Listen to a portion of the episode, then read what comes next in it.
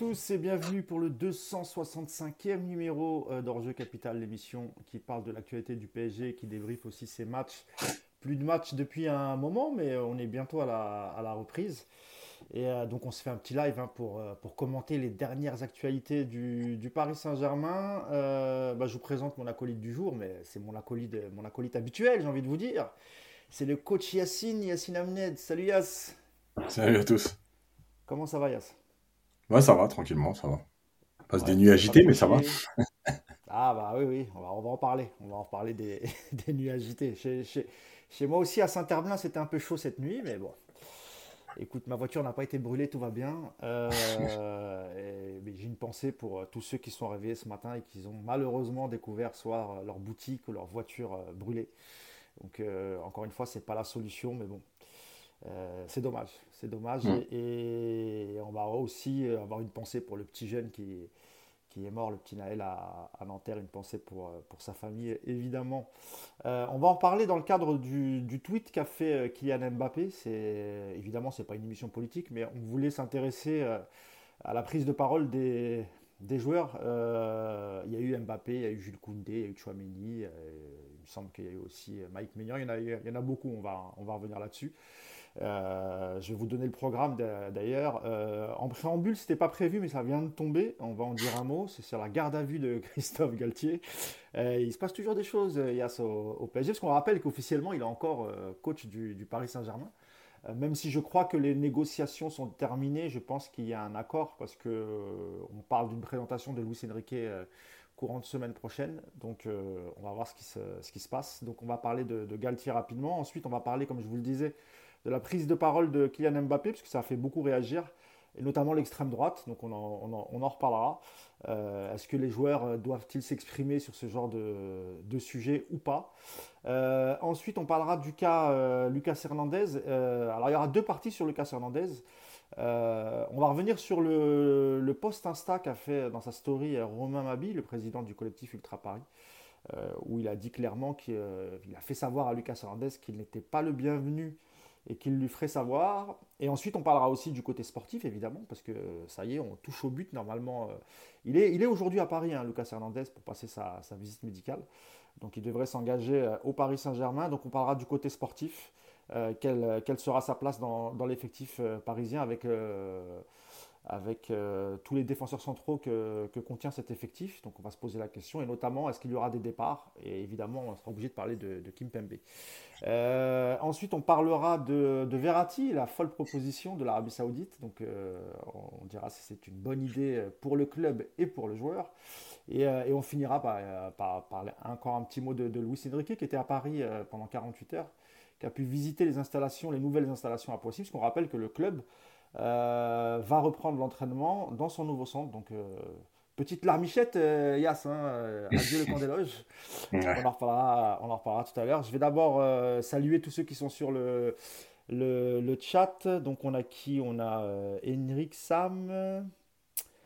Cédric Nicolas, je vois très très mal, je suis désolé. Christophe, Oncle J, Anne DLM, Henrik Sam, Stéphane Berardo, Jesbourne, euh, je ne vais pas tous vous citer, mais vous êtes tous les bienvenus. Et je salue tous ceux qui nous regardent en replay et qui nous écoutent sur les plateformes de, de, de, podcast, pardon, j'allais dire de streaming. Euh, donc bienvenue à tous. Euh, c'est la nouvelle du jour. Hein. C'est tombé euh, quoi, quelques minutes avant qu'on démarre le live. c'est pour ça qu'on a eu un petit peu de retard, évidemment, le temps de retrouver la, la déclaration. Donc elle est, vous l'avez sous les yeux. Euh, pour expliquer aussi, euh, Yass, hein, c'est pas parce qu'on est en garde à vue qu'on est forcément euh, coupable, hein, c'est important de le, rappeler. La mm. garde à vue sert aussi, bon, je pense que la justice, la police de son côté a des éléments, donc ils, ont des éléments à faire valoir. Donc Christophe Galtier et son fils, qui sont tous les deux en garde à vue, devront s'expliquer. c'est au terme de la garde à vue, Yacine, qu'on saura s'il y a une mise en examen et, si l'affaire sera portée devant la, devant la justice. Ta réaction quand tu as vu ça, Yass, en sachant que euh, tout ce qui est reproché à Christophe Galtier, donc les histoires de ramadan, de discrimination, etc., euh, on en avait déjà parlé, Yass, mais euh, c'est des choses qu'on a entendues, pas, pas, de, pas que depuis qu'il est à Nice, pardon, mmh. pas depuis son passage à Nice, pardon, mais on avait déjà entendu ce genre de choses déjà quand il était coach à Saint-Etienne. quelle a été ta réaction, toi, Yass, quand tu as vu, ce, quand as vu l'info sortie par RMC Bah, en fait, la première action, c'est je me suis dit, euh, ah bah c'est vrai, l'histoire existe toujours, elle n'a pas été enterrée. Euh, parce qu'on avait l'impression un peu que euh, s'était éteinte tout doucement. voilà, il est, il, est, il est entendu sous le régime de la garde à vue. c'est c'est un cursus logique par rapport à tout ce qui s'est passé. D'après ce que j'ai lu, notamment sur RMC, euh, il est interrogé un peu plus tard que les autres parce que en fait, les enquêteurs avaient décidé d'interroger d'abord tout le monde. Il y a eu des choses qui ont été trouvées dans les ordinateurs à Nice, apparemment. Euh, et en fait, on a presque l'impression que c'est l'interrogé en dernier, lui et son fils. Euh, donc voilà, maintenant, évidemment, ça ne présume en rien de ce qui va se passer. Par contre, ça veut quand même dire qu'il y a des éléments dans le dossier euh, qui oblige les enquêteurs à, interroger Christophe Galtier. Alors, ça peut être dans les deux sens. Attention, je ne suis pas en train de dire qu'ils euh, ont trouvé des preuves de racisme. Ça peut aussi très bien être euh, l'interroger et puis finalement arriver, je vais, je vais, aller, je vais exagérer de l'autre côté, arriver à dire bah, finalement, il y a eu des faux témoignages de l'autre côté. donc, encore une fois, il est innocent tout de suite, ça ne présume rien de ce qui va se passer. En revanche, il est interrogé, ça veut dire que l'affaire n'est pas terminée et ça veut dire aussi que euh, il y a des choses qui ont avancé depuis. Lui et son fils, c'est pas non plus anodin parce que c'est pas que lui qui est interrogé, euh, c'est lui et son fils pratiquement en même temps. Donc là aussi, c'est quand même. Yacine, il y a, il y a, un doute. On parle parfois de son beau-fils, de son fils, du compagnon. en fait, c'est son fils adoptif. C'est son fils adoptif qu'il faut le rappeler, qui est agent. Hein, euh, voilà. Qui, est, agent de joueur. Hein, voilà. Donc, euh, écoute, maintenant on attend de voir ce qui va se passer, de ce qui va se passer après sa garde à vue. Effectivement, comme tu l'as dit, est-ce qu'il va être mis en examen ou pas? Euh, Une mise en examen, c'est encore une fois pas une preuve de culpabilité. Euh, ça permet juste certaines choses dans le dossier par rapport au statut de la personne, parce qu'il y a plusieurs statuts, la GAV, le témoin assisté, etc. Bah, justement, Yacine, je pense qu'ils ont quand même des éléments à charge on va dire, parce que sinon il n'aurait pas été sous le statut de la garde à vue. Euh, c'est ce qui permet. Après, c'est pour ça que je ne dis pas. je dis pas plus parce qu'on n'a pas d'infos, mais effectivement, il, aurait pu être comme témoin assisté, etc. Donc il y a plein de statuts dans, au niveau de la justice et de la police euh, qui permettent d'être interrogé sous différentes formes. Il est quand même sous le régime de la garde à vue. Voilà. Après, on n'a pas d'éléments pour dire aujourd'hui qu'ils ont des choses pour. voilà. En tout cas, ça ressemble à ça. Voilà, on verra. Euh, on espère quand même que le, en tout cas sur, sur le volet euh, euh, du PSG, c'est-à-dire est-ce que ils ont trouvé un accord pour la séparation? Parce que si c'est pas le cas, ça, va encore faire retarder les choses. maintenant, quand on lit à droite à gauche les articles, que ce soit sur RMC, l'équipe, etc., a priori, ils ont trouvé un accord. Je ne sais pas ce que tu en penses, euh, Yas, parce qu'on parle d'une présentation de Luis Enrique. S'ils l'ont fait venir visiter les installations, c'est que quelque part, le, dossier est quasiment bouclé pour le départ de, Christophe Galtier. Oui, après, après euh, on en a déjà parlé plusieurs fois. Aujourd'hui, euh, il y a plusieurs façons de ne plus faire travailler un coach. Il y a le licenciement avec les indemnités, mais il y a aussi le fait de le laisser sous contrat jusqu'à ce qu'il trouve un autre contrat. Et en fait, je trouve qu'il y a plein de choses qui sont euh, très bizarres dans ce dossier. Alors quand je dis bizarre, c'est pas forcément négatif. Hein. C'est, euh, on a l'impression que ça négocie, mais en même temps, en tout cas, moi, moi, ce que je dis clairement, c'est qu'il n'y a pas aujourd'hui. Euh, peut-être que le PSG veut régler le dossier Galtier avant de nommer, enfin, avant d'introniser officiellement Luis Enrique. Mais en fait, il n'y a pas d'obligation pour le PSG de virer Galtier avant de, avant. bien sûr. voilà. Donc, je pense que le PSG essaie. C'était le cas de Pochettino. Hein. Voilà, exactement. déjà le cas pour Pochettino. Voilà, exactement. Donc, euh, euh, il y, a, y, a, y, a, plein d'éléments qui, qui, permettent de, de, de, de, quand même nommer Luis Enrique la semaine prochaine, puisque c'est annoncé la semaine prochaine, euh, même si Galtier n'est pas viré. Donc, je pense que de toute façon, c'est réglé. Après, c'est vrai qu'il y a plein de choses dans le timing du PSG aujourd'hui qui, voilà, ça traîne, on a des infos, pas d'infos. Bon, euh, bon, on va parler après mais voilà, c'est, c'est, ça fait pas très pro. Maintenant, euh, ce qui est sûr, c'est que euh, euh, oui, il est, il est Galtier est encore sous contrat avec le PSG jusqu'à présent, et je réponds à une question, à une question dans, le, chat. Euh, c'est juste de dire, juste de dire que. Tiens, Mousse, t'as un, écho. As un écho. Alors attends, je vais écouter. Hop.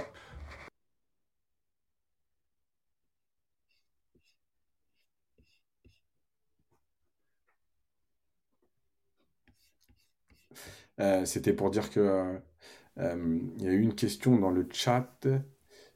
Désolé, hein, j'ai un ah petit souci. Pour, le, pour virer, pour virer est-ce que le PSG peut profiter de la situation pour virer Galtier? Il y a deux choses. La première, c'est qu'il est interrogé sur une affaire qui a eu lieu à, à Nice, donc pas au PSG, et qu'à la limite, si des faits de racisme étaient avérés, ça peut être motif de licenciement peut-être, même si c'est à Nice. En tout cas, ce qui est sûr, c'est que le problème, c'est que le temps que ce soit avéré, de toute façon, j'ai envie de dire, on connaît le temps de la justice, son contrat sera terminé. J'allais dire, il y a le temps de la justice, c'est très long et ça ne sera pas jugé en comparution immédiate parce que l'enquête va être longue, etc. Et puis ça Donc, dépendra aussi effectivement des éléments qu'ont les enquêteurs et, et, ce que va leur dire euh, euh, Christophe Galtier. donc, donc en fait, le PSG ne peut pas le virer aujourd'hui à cause de cette affaire. Donc c'est même pas la peine de penser à se dire euh, ils vont économiser les indemnités, faut en profiter. Non, il n'y a pas à en profiter. C'est juste euh, interdit de virer quelqu'un qui a fait une faute dans un autre endroit, un autre club, etc., etc. Voilà. Ok, il y a quelqu'un qui me dit que je monte le micro, le son de mon micro, mais je suis au max, les amis. Et parce que j'ai souvent la réflexion, mais je pense que ça dépend sur quel support vous regardez euh, où, vous écoutez le, podcast. Donc, euh, parce que j'ai posé la question la semaine dernière, on m'a dit que la, majorité me disait que le son allait. Donc, euh, ceux, qui entendent mal, essayez avec un casque. À mon avis, vous entendrez un petit peu mieux. bon, de toute façon, voilà, c'est tout ce qu'on peut dire hein, de toute façon sur, sur Christophe Galtier. dernière attends, je, dis, attends je réponds. Je réponds à une dernière parce qu'il y a Crocadile qui dit si vraiment tu es raciste, pourquoi tu vas au PSG J'ai envie de te dire, quand on te propose 10 millions d'euros par an, je pense que tu peux aller à peu près n'importe où. Donc, euh, ça, c'est pas une justification du fait que euh, tu n'es pas raciste. Voilà, il y a des racistes qui travaillent dans des pays qui détestent, mais à un moment donné. Euh, ah oui, ça c'est l'argument de quelqu'un dans le live. Ah bah oui, non, c'est ridicule. c'est ridicule. Hein. Franchement, ouais, c'est pas pour l'argent. Tu mets tous tes principes, tes mauvais principes de côté, et c'est pas et c'est pas un souci. Après. Est-ce qu'il est accusé, il est, accusé de discrimination? Donc, racisme et discrimination, ça peut se rejoindre, mais c'est aussi un peu différent.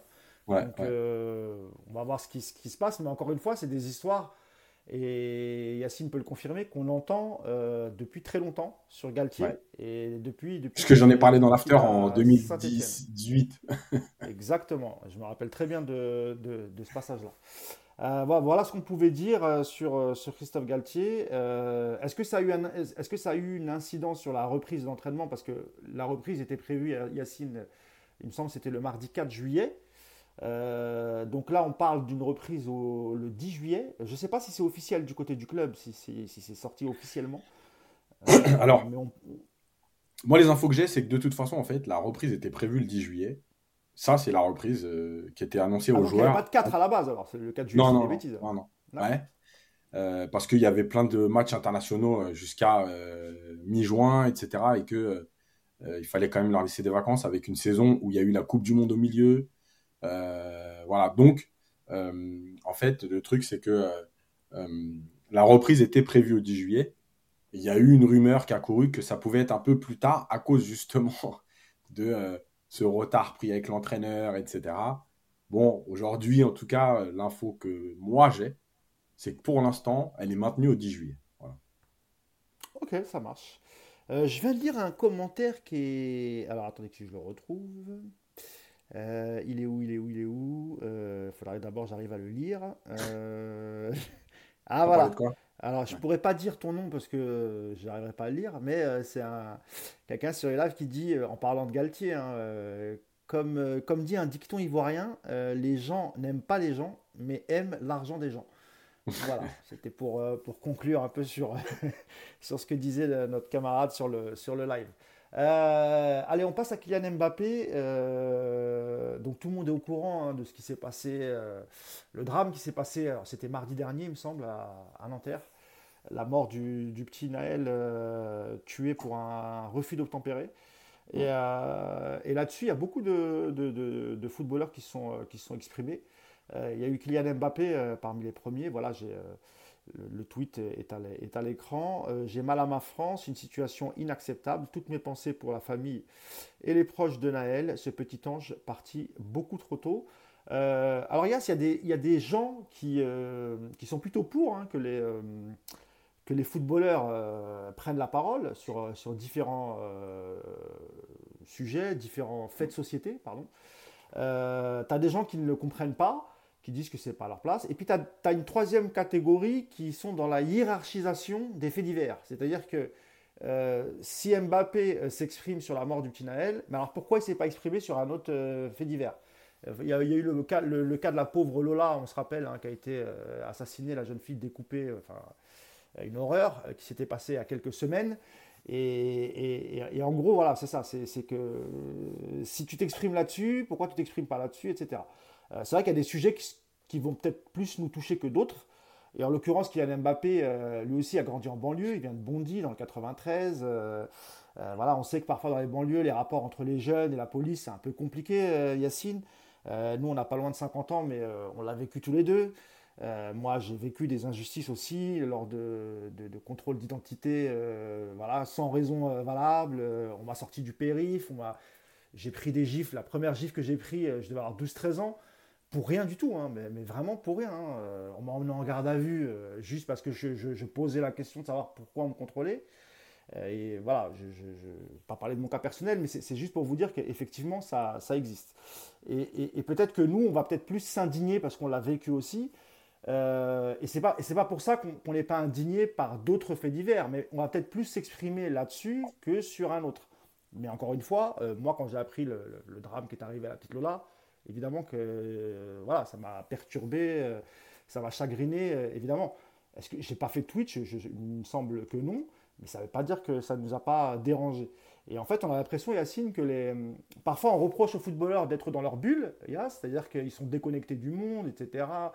Ils pensent qu'à faire leur story, à acheter des belles voitures, etc. Et puis quand ils s'expriment, on leur dit ouais mais vous, vous avez quitté votre cité depuis longtemps, vous êtes des millionnaires maintenant, ça ne vous concerne pas ils ont un peu le cul entre deux chaises, euh, Yass. Mais moi, je veux d'abord ton avis à toi. Euh, parce qu'avant d'être des footballeurs, c'est des citoyens aussi. Euh, est-ce que pour toi, c'est justifié? Est-ce que c'est normal qu'un footballeur professionnel puisse prendre la parole lorsqu'il se passe un drame comme ça, Yass Alors, évidemment que c'est normal, parce que quel que soit leur statut social, ce sont des êtres humains et ce sont des citoyens. Déjà, c'est une première chose qui est hyper importante. C'est pas juste des footballeurs dans leur vie. Euh, ils ont, euh, euh, ils vont se marier pour certains parce qu'ils sont jeunes, d'autres sont mariés. Ils ont des enfants. Ils viennent de certains endroits, ils grandissent dans d'autres. Ils ont des fois leurs parents qui sont encore dans ces mêmes quartiers. donc évidemment que ils ont le droit. Et vais même aller plus loin. Mais nous, on a le droit de, de nous exprimer sur leurs prestations de footballeurs, sur leurs interviews, etc. Mais en fait, nous, c'est pareil. C'est-à-dire que, euh, encore une fois, évidemment qu'il y a un drame. C'est pas la même hiérarchie. Mais sinon, on a le droit de s'exprimer surtout pourquoi eux n'auraient pas le droit de le faire? Enfin, je veux dire, qu'est-ce qui les interdit de le faire? D'ailleurs, dans l'histoire, encore une fois, euh, ceux qui ont marqué l'histoire du football, euh, même du sport en général, on peut parler de Mohamed Ali. voilà, Mohamed Ali, il s'exprimait sur des sujets de société et personne ne lui a reproché. Il y a peut-être la manière de le faire, mais en tout cas, moi, je pense qu'ils ont le droit et ils font ce qu'ils veulent. La deuxième chose. Mohamed Ali, c'est sur la condition, la condition des Noirs aux États-Unis euh, dans les années 60-70. Euh, à l'époque, il s'appelait Cassius Clay, il s'était converti à mm. l'islam. Il s'appelait Mohamed Ali, et il me semble, dans mes souvenirs, qu'il avait refusé de, de rejoindre l'armée. Euh, je crois que c'était la guerre du, mm. Vietnam, et, il me semble mm. même qu'il a fait de la prison pour ça. donc oui, c'est vrai qu'il était très très engagé politiquement. Et plus récemment, on a eu aussi LeBron James, Yas, euh, lors de, la, mort de, comment il s'appelait? George Floyd, pardon. Hmm. Donc voilà. Euh, la deuxième chose, c'est que je vais rappeler, euh, encore une fois, pourquoi ils s'expriment sur certains, pas sur d'autres. Alors déjà, ils ont peut-être pas envie de s'exprimer sur tout. je rappelle qu'on est quand même dans un monde et sur un, et sur un réseau Twitter où la nuance n'existe pas. Donc, euh, tu sais, il faut toujours être euh, tranché, etc. Faut t'exprimer sur ça. Si tu t'exprimes sur ça, faut t'exprimer sur ça. Tu sais, les gens, ils viennent te dire, si tu t'exprimes sur ça, tu t'exprimes sur ça. Voilà. Euh, je vois pas pourquoi tu le fais sur ça et pas sur ça. Alors je rappelle déjà une règle journalistique parce que ça va concerner tout le monde. Euh, puisque si cette règle journalistique existe, c'est qu'il y a une raison. Le mort au kilomètre. Euh, le mort au kilomètre, on sait, c'est que le mort en bas de chez toi t'intéresse plus que le mort à 100 km, que le mort à 1000 et que le mort à l'étranger. Euh, eh ben, j'ai envie de dire, pour les gens, c'est la même chose. On est touché par des choses qui nous concernent plus par rapport à notre vécu, à notre parcours, à notre passé, à nos, valeurs, à nos idées. Euh, voilà, on n'a pas à s'exprimer sur tout. Euh, parfois, tu es touché par quelque chose, parfois un peu moins par d'autres choses. Euh, donc, c'est pas, c'est pas, c'est pas, il n'y a pas de morale entre guillemets. L'autre chose, il y a quelqu'un qui le disait tout à l'heure dans le, dans le chat, c'est Dima Kazawi, qui disait la différence avec, par exemple, Lola, parce que beaucoup sont venus lui tomber dessus en disant Lola. Lola n'a pas tué, n'a pas été tué par quelqu'un des forces de l'ordre. Voilà, mais par, par une personne lambda. Encore une fois, ce sont deux drames mais ce n'est pas la même chose d'être tué euh, par quelqu'un qui représente l'État ou par un, décérébré, etc. Donc, là aussi, c'est quelque chose de différent. Euh, moi, j'aime bien ce qu'a dit, Koundé. Voilà, sa, déclaration, elle est, claire. Il a le droit de s'exprimer. Il n'y a personne qui interdit à personne de s'exprimer dans le monde. Enfin, en France, en tout cas, puisqu'on n'arrête pas de dire euh, la liberté de parole, etc., euh, la liberté d'expression. Euh, donc, ils ont le droit. Après, le seul truc, c'est toujours mesurer l'impact que ça a. Et je vais, parce que ce matin, j'ai lu un papier, euh, je crois c'est dans Le Monde, où ils expliquaient que les RG, dans leur rapport, ont, ont, montré un peu du doigt, entre guillemets, Kylian Mbappé en disant que ces tweets avaient une résonance. Et ils n'ont pas tort. Kylian Mbappé, aujourd'hui, c'est quelqu'un, euh, euh, quand il parle, on l'a vu avec l'histoire de Noël Le Gret et Zidane, euh, dès qu'il a tweeté, l'histoire a pris une ampleur démesurée. Donc, évidemment que, que ces tweets ont une portée différente. Si moi je tweete, c'est évidemment que l'impact, c'est pas le même. Est-ce que pour autant, euh, tu vois, aujourd'hui, est-ce qu'on doit lui demander, par exemple, de tweeter sur les, violences, sur les nuits de violence qui se passent actuellement, euh, pour appeler au calme? Enfin, je veux dire, après, il n'y a plus de limite. Je ne sais pas où est la limite, je ne sais pas où est euh, ce qu'on a le droit de faire, ce qu'on conseille de faire, ce qu'on peut se permettre de faire. C'est très compliqué. Voilà, je pense qu'il y a, peut-être des choses à faire aussi, si tu veux t'engager euh, peut-être que oui, un tweet sur, euh, euh, un appel au calme, etc. Peut-être, j'en sais rien. Voilà. Maintenant, c'est pas non plus lui dans son tweet qui a écrit les gars, à partir de ce soir, allez tout casser parce que parce qu'on a tué un gamin de 17 ans. Il n'y a pas écrit ça dans son tweet non plus. Donc. Non, mais ce qui lui a été reproché, par exemple, dans le texte, c'est par exemple Petit Ange. sous prétexte que le gamin de 17 ans était connu, il n'avait pas de casier, hein. il était connu pour euh, des, gardes à vue, des arrestations, euh, je crois que on appelle ça le fichier stick. Euh, donc tu, peux être connu des services de police sans avoir de... Ça veut dire que tu as, déjà été arrêté, emmené au commissariat, mais il n'y a pas eu de jugement derrière. Ça n'a pas été en... en fait, tu vois, Tu gardes une trace, etc. Et, et, effectivement, à partir du moment où on a l'impression qu'il y a des gens qui légitiment la mort du petit, euh, sous prétexte qu'il avait des, antécédents euh, au niveau de, au niveau de, la, police. Il n'y a rien qui justifie qu'on tire sur un non, mais déjà, bah, je dirais la même chose si c'était un flic qui était mort ou un policier qui était mort, pardon.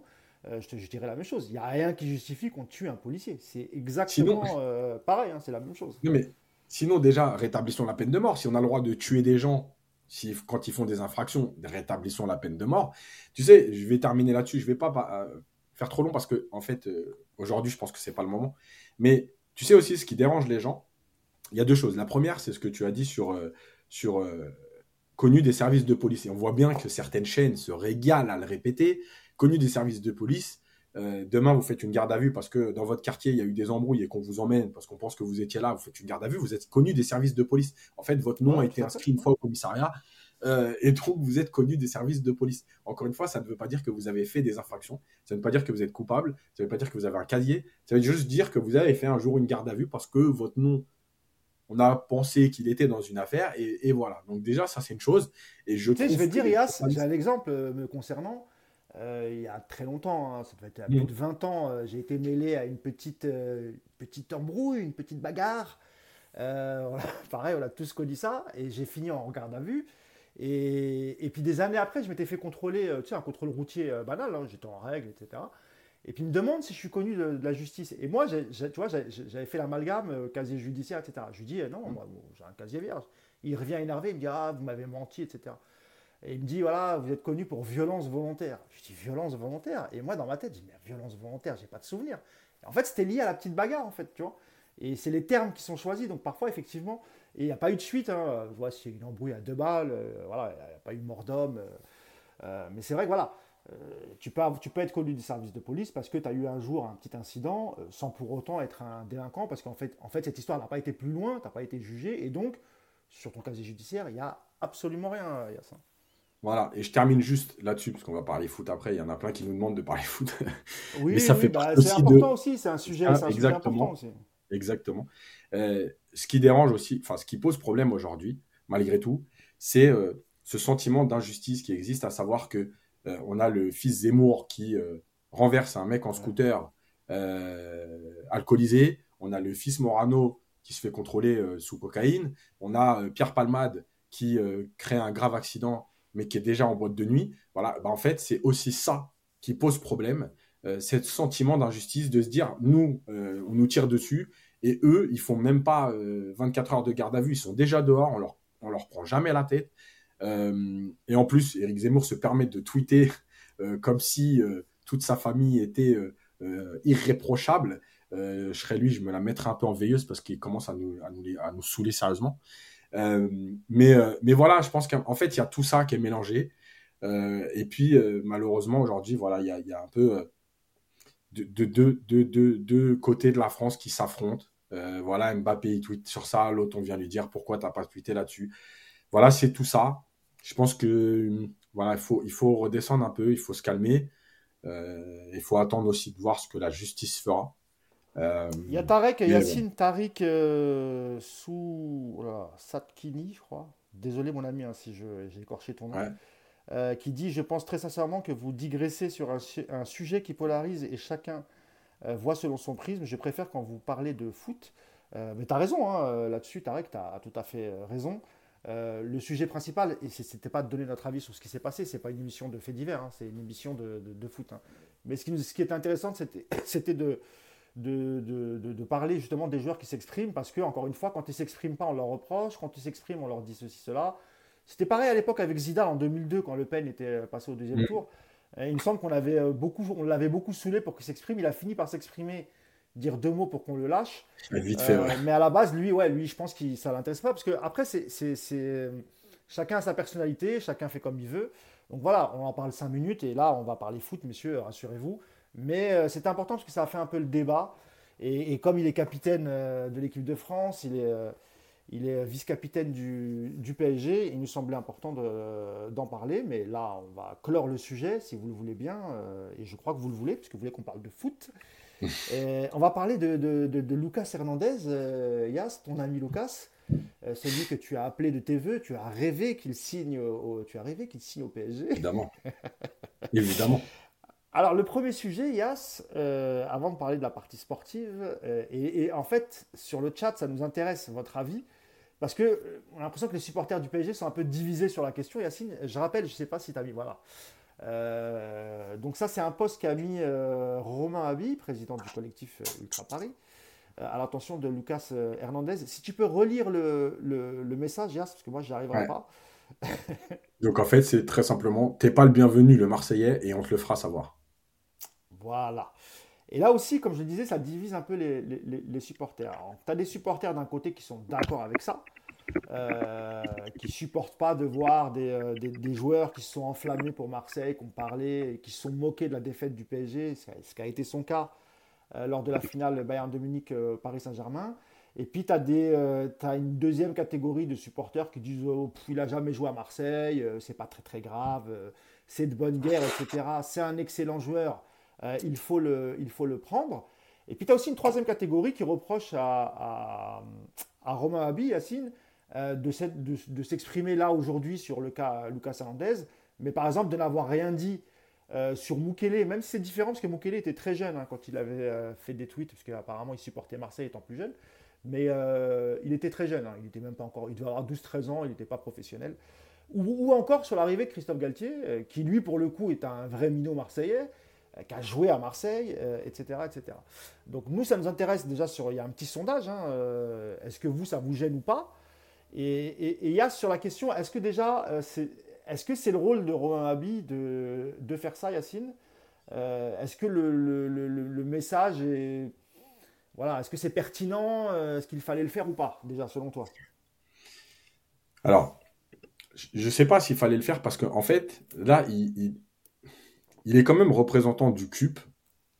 Euh, alors, c'est toujours pareil, quand tu as ce rôle-là, cette fonction-là, euh, à quel moment tu tweets au nom du CUP, à quel moment tu tweets en ton nom? Euh, évidemment que la story qui a été postée, elle est à son nom, c'est pas au nom du CUP, c'est Romain Mabi. Donc il tweet en son nom. Évidemment, on vient de dire que les gens ont le droit de s'exprimer, donc il a le droit. Sauf qu'il dit on te le fera savoir. On te le fera savoir. Voilà. S'il dit on, c'est qu'il parle aussi de, tous les gens qui sont dans la tribune dans le virage Auteuil. Et voilà. Donc, euh, le on, voilà, moi je, te le ferai savoir ça peut être une chose, on te le fera savoir, il engage quand même euh, des gens autour de lui. Euh, donc, bon, ça déjà, ça pose problème. Enfin, il a le droit, mais le on pose problème. Parce qu'on a l'impression qu'il s'exprime au nom du CUP. Euh, voilà, encore une fois, il aurait dit je, il a le droit de le faire, il n'y a pas de problème. sur le côté marseillais, mais évidemment que moi je ne comprends même pas les supporters parisiens qui te disent c'est pas grave du moment qu'ils mouillent le maillot. On est en train de nous parler de valeur depuis plusieurs saisons. On n'a pas de joueurs de valeur, on n'a pas de joueurs qui aiment le club, on n'a pas de joueurs. Je rappelle que Nasser Al-Khalafi, l'année dernière, euh, dans sa fameuse interview au journal de l'équipe, à la fin du Bling Bling, avait dit désormais, il faudra que le joueur aime le club. Tu as pris le pire joueur. C'est-à-dire que je ne sais pas aujourd'hui combien il y en a sur, sur Terre qui détestent le PSG comme lui. Euh, t'as pris oh, le je pense que Je pense que Gignac. Euh, non, mais il ne doit pas y en avoir 10. Hein. Voilà. Oui, oui, non, mais évidemment. Mais il ne doit pas y en avoir 10. Parce que je rappelle que le mec vient de gagner la Ligue des Champions avec le Bayern. Au lieu de célébrer sa victoire, la première chose qu'il trouve à dire, c'est Allez l'OM. Dans le vestiaire, alors évidemment, c'est du chambrage, il n'y a pas de problème, mais dans le vestiaire, il met euh, la chanson de MHD Panam chez la Champions League pour bien foutre. On lui repose la question quelques mois plus tard pour lui dire est-ce qu'il pourrait rejoindre le PSG un jour? Parce que le PSG s'intéressait déjà à lui. Euh, il dit ça va être très compliqué parce que euh, je suis Marseillais, que je supporte, je supportais l'OM, que j'ai encore des amis là-bas. Euh, quand il avait joué contre l'OM, je crois que c'est avec l'Atlético, il avait dit Je suis trop pressé de découvrir le vélodrome. J'avais envie de lui dire bah, écoute, signe à l'OM et arrête de nous, casser la tête. Et là, on le prend parce que à un moment donné, le mec t'explique qu'il veut rentrer en France, que non mais en fait, juste c'est pas pour arrêter. Alors, sais quoi? Moi, je vais aller plus loin. Là aussi, on va arrêter de faire dans, la demi-mesure. Euh, arrêtez avec vos valeurs de maillot, d'écusson. Ils vont changer le logo et tout. Eh, arrêtez, arrêtez. Du moment que le PSG gagne la Ligue des Champions, s'il gagne la Ligue des Champions avec un maillot euh, euh, en haut mauve et en bas orange, en fait, ça ne doit plus nous poser de problème, puisqu'on n'a plus de valeur. Ce qui nous intéresse, c'est la victoire. Donc arrêtez de nous parler de valeur à longueur de temps. Si le premier mec qui vous crache dessus depuis trois ans signe et vous nous dites Oh, du moment que, que il mouille le maillot et qu'il se donne à fond, je suis content.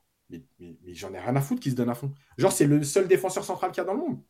Donc, en plus de ça, avec l'argent, il va, le Bayern va juste recruter Kim Minje, qui sort pas des croisés, qui est plus jeune, qui a fait une super saison à Naples, euh, tout, le monde, tout le monde est tombé dans le truc de Ah ouais, le Bayern. C'est pas, très loin de la somme, euh, parce que là, on, est, on évoque pour Lucas Hernandez 48-50 millions avec les bonus, il me semble. Et je crois que lui, la, clause est à 60 hein, pour, euh, pour Kim du Napoli, c'est une clause. Hein. Ouais, ouais. C'est ça. Hein. Donc en fait, on, se demande pourquoi Paris n'a pas été. Il y a, il y, a un deux, il y, a, il y a un autre défenseur central. Bon, je, fais une, petite. un truc entre parenthèses. Euh, T'as Koulibaly aussi, euh, hmm. qui a été vendu. qui est parti en Arabie Saoudite. Pas très, pour pas très cher, hein, je crois. 20 hein, ou 25 millions d'euros, il me semble. Bon, il a 32 ans, euh, euh, Koulibaly, mais c'est vrai que. Après, le salaire est conséquent. Oui, l'offre qu'il a reçue d'Arabie Saoudite n'aura pas été la même venant du, Paris Saint-Germain.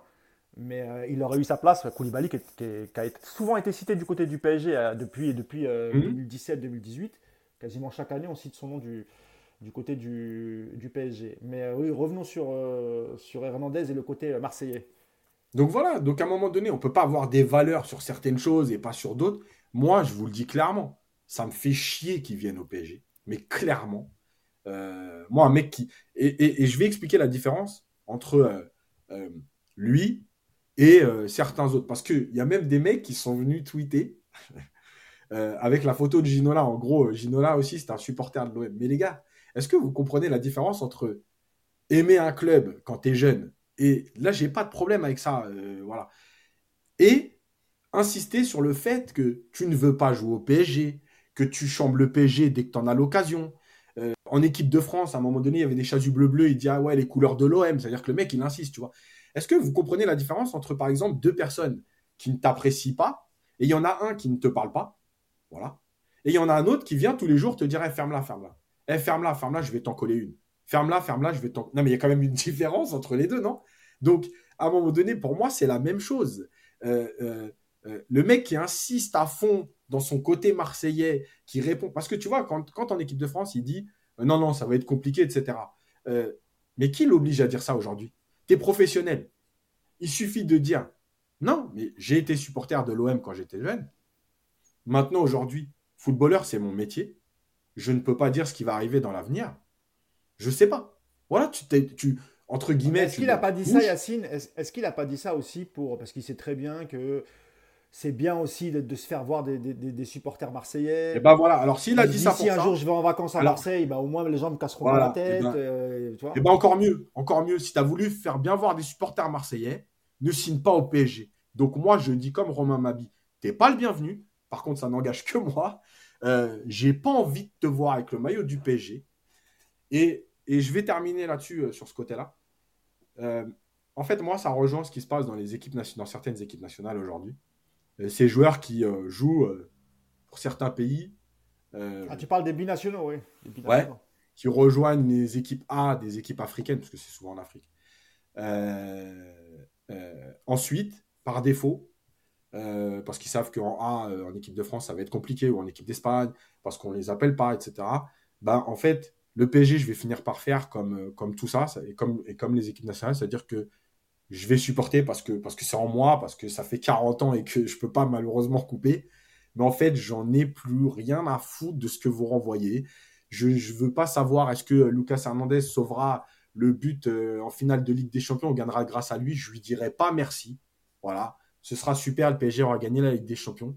Mais euh, en fait, il y a quelque chose qui, qui, qui, est cassé parce que, parce que ça, me, ça me fait chier. Voilà, ça me fait chier quand, euh, un mec qui, qui comme tu as dit, qui en plus est prêt à faire de la com pour se faire bien voir, il vient chez toi parce qu'il a un gros salaire, parce qu'aujourd'hui, enfin, ça me fait chier. Alors en plus, quand tu payes entre 40 et 50 millions les bonus d'un mec qui sort des croisés, euh, ça me fait chier. À qui il restait qu'un an de contrat, ça me fait chier. Voilà, ça me... honnêtement, ce football, il me dégoûte de plus en plus. Euh, je lis quelques réactions, euh, Yas, si j'y arrive. Euh, on va essayer de. Je, vais me rapprocher de mon téléphone. alors, il y a Stéphane Berardo qui dit Moi, perso, je m'en fiche. S'il porte haut, les, haut et fort nos couleurs, ce sera déjà très bien. on a des gars chez nous qui ne se défoncent pas et ne respectent pas le, club. Donc, bah, il est un peu. on n'est pas du même avis, on va dire, Yas. Et tu as beaucoup de gens qui, pensent comme ça, Yassine. C'est-à-dire qu'on ouais, bon, on verra s'il si, mouille le maillot on est prêt un peu à oublier ces, déclarations. Mais comme tu l'as dit, ce qui est gênant, en fait, c'est que tu viens pour l'oseille. C'est uniquement pour ça que tu viens. Tu, viens vois d'ailleurs le sondage, Mousse Le sondage, on est à 50-50, il y a 199 votes. Bah, voilà, ça, représente un peu euh, ce que je lisais moi sur les réseaux. Est-ce que c'est pas aussi une question de génération, euh, Yas? Parce que j'ai l'impression que euh, quand tu es trentenaire et plus, c'est-à-dire nous on est dans cette catégorie-là, tu encore cette rivalité euh, Paris-Marseille. Euh, parce que nous, on a, on a, vu la naissance de la rivalité à la fin des années 80, début des années 90. Et, puis tu as la nouvelle génération, euh, ceux qui sont peut-être voilà, entre je sais pas, 15 et 25 ans, on va dire, et qui regardent le foot, qui n'ont pas vraiment connu la vraie rivalité entre le PSG et, Marseille. et à qui ça ne te dérange pas plus que ça. Mais il faut rappeler que dans certains pays, les rivalités, c'est autre chose.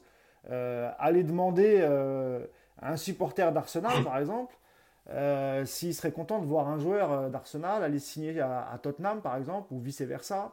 on se rappelle de ce qu'avait fait, comment il s'appelle, parce que lui, dans le même cas, hein, l'ex-entraîneur du Napoli qui a fini par signer à, à, la, Juve, euh, Yas. Harry, et qui était, voilà, Sarri, et qui était rentré un jour euh, dans le stade. Il était encore coach de Naples. Hein, et il rentre dans le stade avec le, car et il fait des doigts d'honneur aux supporters de, de la Juve. Et hmm. un an ou deux ans après, il se retrouve supporter de. Et pourtant, c'est Sarri. Tu te dis, non, c'est quand même c'est bizarre.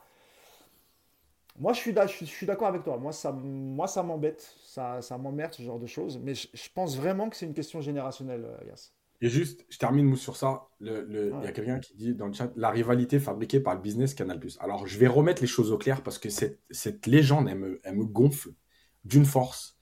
Euh, la rivalité. Alors, en 1988, le PSG de Tomislav Ivic joue le match du titre à Marseille. Marseille marque à la 83e, un truc comme ça, un but de Franck Sauzet. La rivalité, elle existait déjà, tout simplement parce que c'était le Sud contre la capitale. La rivalité, elle a été exacerbée à l'époque Canal+, parce que Bernard Tapie cherche un concurrent en championnat pour, en fait, lui permettre d'élever le niveau en Ligue des Champions, en Coupe d'Europe. Donc, il demande à Canal+, de racheter le PSG pour avoir un vrai concurrent, créer une rivalité, etc. La rivalité, elle existait déjà. Mais on va dire, parce que moi j'aime bien toujours un peu le côté scolaire, la rivalité avant elle était à 12 sur 20, elle est montée à 18. Mais la rivalité, elle existait. Arrêtez de dire que la rivalité n'existait pas. D'accord? Même en 1986, quand le PSG champion, le match face à l'OM, c'était une rivalité parce que c'était une rivalité le Sud contre la capitale. Voilà. Donc arrêtez de, de toujours dire cette. Tu sais, on a l'impression que avant les PSG Marseille, c'était deux matchs entre amis, ils se faisaient des bisous. Mais c'est pas vrai. C'est pas vrai. Non, c'est comme tu l'as dit, c'est sûr que quand, quand Tapi rachète euh, l'Olympique de Marseille, hmm. euh, c'est à partir de là qu'effectivement, et, Canal Plus était. Euh, d'abord, Canal Plus avait la, la diffusion de, la D1. Hmm. donc ça, c'était déjà quelque chose d'incroyable, hmm. parce que avant, on ne voyait pas les matchs à la télé. Alors là, c'était payant, évidemment, mais les matchs, les gens les écoutaient à la radio. Où on attendait téléfoot le dimanche matin pour avoir les résultats. On n'avait pas toutes les images, Yacine, je ne sais pas si tu te rappelles. Et, quand Canal arrive, euh, eux, ils diffusent les matchs. Donc, actionnaire principal du, Paris Saint-Germain. Euh, Bernard Tapie, l'homme d'affaires, a succès, rachète l'OM. Il en fait ce qu'il en fait, c'est-à-dire qu'il met beaucoup d'argent. Et effectivement, euh, là, il y a des déclarations.